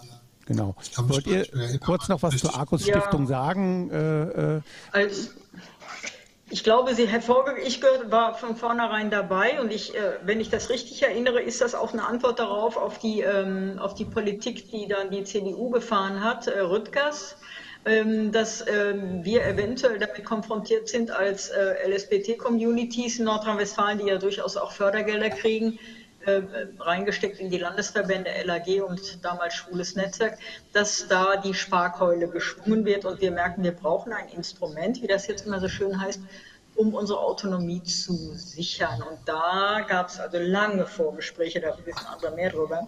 Ähm, mit dem Wunsch, dass wir eine Stiftung schaffen, die auch tatsächlich Gelder anwirbt, sodass mhm. wir Gelder an Projekte rausgeben können. Zum Beispiel dachten wir, oh, welche die ihre Testamente vermachen etc. Das ist dann nicht so geworden. Also wir hatten das unterschätzt, da gehört schon eine Riesenkampagne zu, auch nochmal mehr Startkapital. Von daher gesehen ist diese Vision nicht so aufgegangen, aber gleichwohl gibt es die Stiftung und wir werden gefördert tatsächlich von Landesmitteln, sodass wir Stiftungskapital darf ja nicht angegriffen werden, aber so dass wir immer noch genügend in Portemonnaie haben, um äh, bestimmte Projekte zu fördern. Nur der eigentliche ursprüngliche Zweck ist ein bisschen verschoben worden. Ja. Mhm. Genau.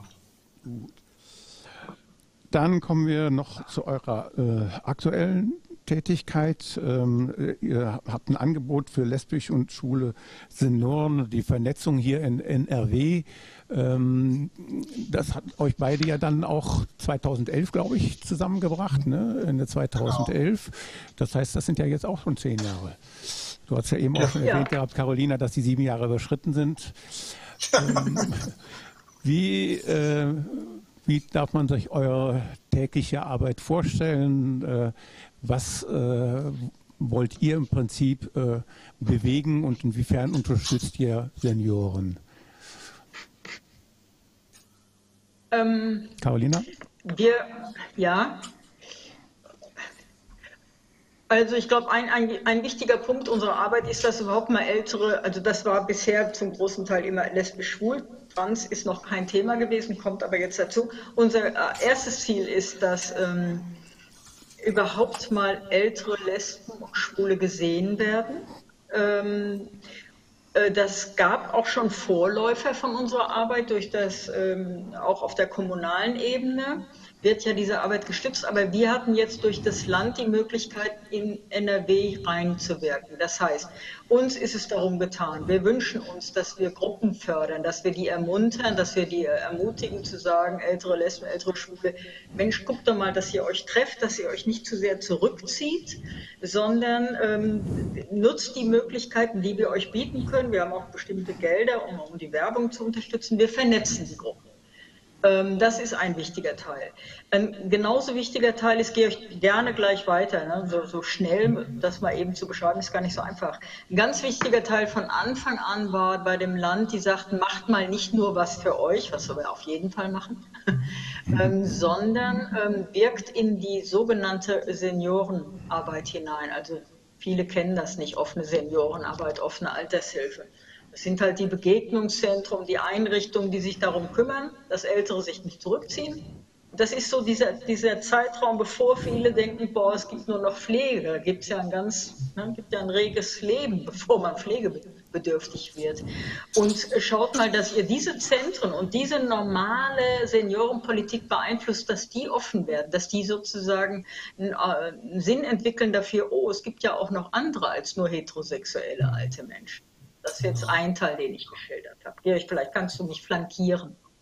Ja, also ich glaube, das ist einmal die konkreten Angebote, die es gibt in allen äh, Kommunen, äh, sozusagen zu sensibilisieren dafür, dass es eben auch eine Zielgruppe gibt, die Zugangsprobleme hat, weil sie ihr Leben lang versteckt gelebt haben und speziell angesprochen werden muss. Und der dritte Bereich sind die Kommunalverwaltungen selber, die für die Daseinsvorsorge zuständig sind und die äh, bei, ihrer, bei der Planung und Finanzierung der Aufgaben, also der Angebote, die es gibt, bei der Planung und Finanzierung der Angebote, darauf achten sollte, dass das in die Planung mit einbezogen wird. Da starten wir jetzt gerade jetzt in den dritten äh, Abschnitt, wo wir gefördert werden, äh, eine also eine ganze Aktion, wo wir ganz viele Städte und äh, Gemeinden anschreiben und Kreisverwaltungen, um das Thema da nochmal äh, auf die Agenda zu bringen. Also genau. Das ist, ich ich also würde das gerne mit drei Beispielen. Ja. Ja. Ich würde es ganz gerne nochmal plastisch machen, Jürgen, weil ich glaube, viele können mhm. sich das überhaupt nicht vorstellen. Was heißt eigentlich diese Arbeit? Dieses Zentrum, was du angesprochen hast in dem Film in Düsseldorf, ne? Äh, das ist wirklich so ein offenes Zentrum, offenes äh, Zentrum Plus. Und die sind für Menschen da, die sagen, oh, wir wollen da mal gerne Kaffee trinken oder wir wollen gerne Skat spielen und, oder Filme sehen. Und ja. da war dann diese Gruppe, die dann äh, Romme spielte. Und die sind aber wirklich die haben die Türen geöffnet. Ne? Die machen auch, äh, die Schwulen machen mit denen zusammen Stadtrundgänge oder erinnern an den Paragraph 175. Es finden Filmeabende statt. Also es ist ganz selbstverständlich, dass diese Orte offen sind für lesbisch-schwule Kultur. Und ein zweites Beispiel möchte ich noch nennen.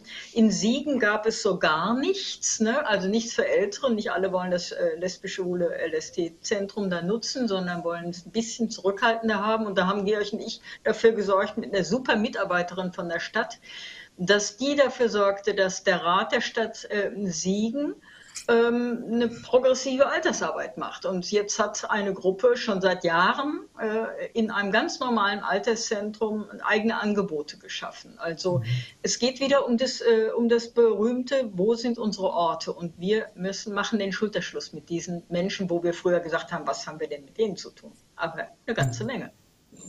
Das dritte Beispiel noch, wir sind gerade in einem kleinen Ort äh, im Kreis Borken unterwegs, ne?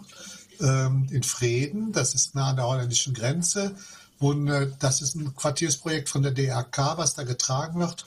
Die hat uns erlebt auf einer Tagung und hat gesagt, oh, ich würde gerne noch hier was machen, hier gibt es die ja auch. Und mit denen sind wir gerade dabei, jetzt so eine Lesung online zu organisieren von unserem äh, Büchlein, das wir zusammengetragen haben. Äh, äh Dokumentation diese Dokumentation mit den Corona-Interviews, die wir gemacht haben. Äh, also das bedeutet äh, konkret mit den Verantwortlichen vor Ort solche äh, Veranstaltungen zu machen, um das Thema sichtbar zu machen und die Menschen, die da in der Gegend wohnen, die schwulen, lesben, Transmenschen zu ermuntern, das zu nutzen. Das ist die konkrete Arbeit. Genau. Und wenn ich das noch eben ergänzen darf, Jürgen, das, das passt nämlich dazu auch, dass wir sowas machen können, dass wir ein äh, Projekt in Auftrag geben, was dann ähm, zu hervorragenden Interviews, die hat Vera Roos geführt, mit älteren Lesben und Schwulen, wie erleben die die Corona-Krise und dass wir so ein Produkt jetzt haben und uns an die Zentren wenden können und sagen, habt ihr Interesse da, das äh, mit aufzunehmen in euer Programm? Das ist, äh, das finde ich sehr befriedigend, sehr schön. Und unterm Strich muss ich sagen, die Älteren haben sehr stark von ihrer äh, ja. Zeit in der Corona-Krise erzählt. Es sind wirklich beeindruckende Berichte. Und es zeigt, und man kann daraus ziehen, boah, das ist nicht so die verletzliche, diskriminierte Altersgruppe, die sind zwischen 55 und 82, sondern eher eine sehr starke Generation, die weiß, warum und wofür sie gekämpft hat. Das fand ich auch ja. sehr schön. Ja. Da wäre wichtig zu erwähnen für jeden, den das interessiert, also ob jung, ob alt, äh, das ist auf der Seite von Rubicon, Rubicon köln.de, habe ich das jetzt richtig in Erinnerung? Genau. Oder? Ja, ja genau. äh, unter News äh, ist das einfach zu finden, als PDF auch runterzuladen. Also ähm, mit Sicherheit äh, spannend zu lesen. Ja. Und wer es haben will, kann uns auch schreiben, wir schicken eins. Muss nur 1,55 Briefmarken mitschicken. Damit wir Porto Gut. Thema machen wir auch. Carolina hat das Porto. Also mit Autogramm dann, oder? ja, klar. Mit Autogramm habe ich gefragt. Gut, okay. Ja, ähm, wir haben so viel besprochen. Also äh, ich hoffe, dass die Zuhörer genauso begeistert waren, wie ich es bin. Ich fand es sehr spannend mit euch beiden. Und äh, ich freue mich auch mal irgendwann dann wieder auf eine persönliche Begegnung, weil das war jetzt alles dank Corona online gewesen. Und ähm, ja, ich wünsche euch alles Gute und vor allen Dingen weiterhin viel Erfolg für eure Arbeit. Danke sehr. Danke, Jürgen. Dankeschön und okay. auch Jörg und wer noch alle mitgewirkt ne? hat. Danke. Okay. Tschüss. So. Tschüss.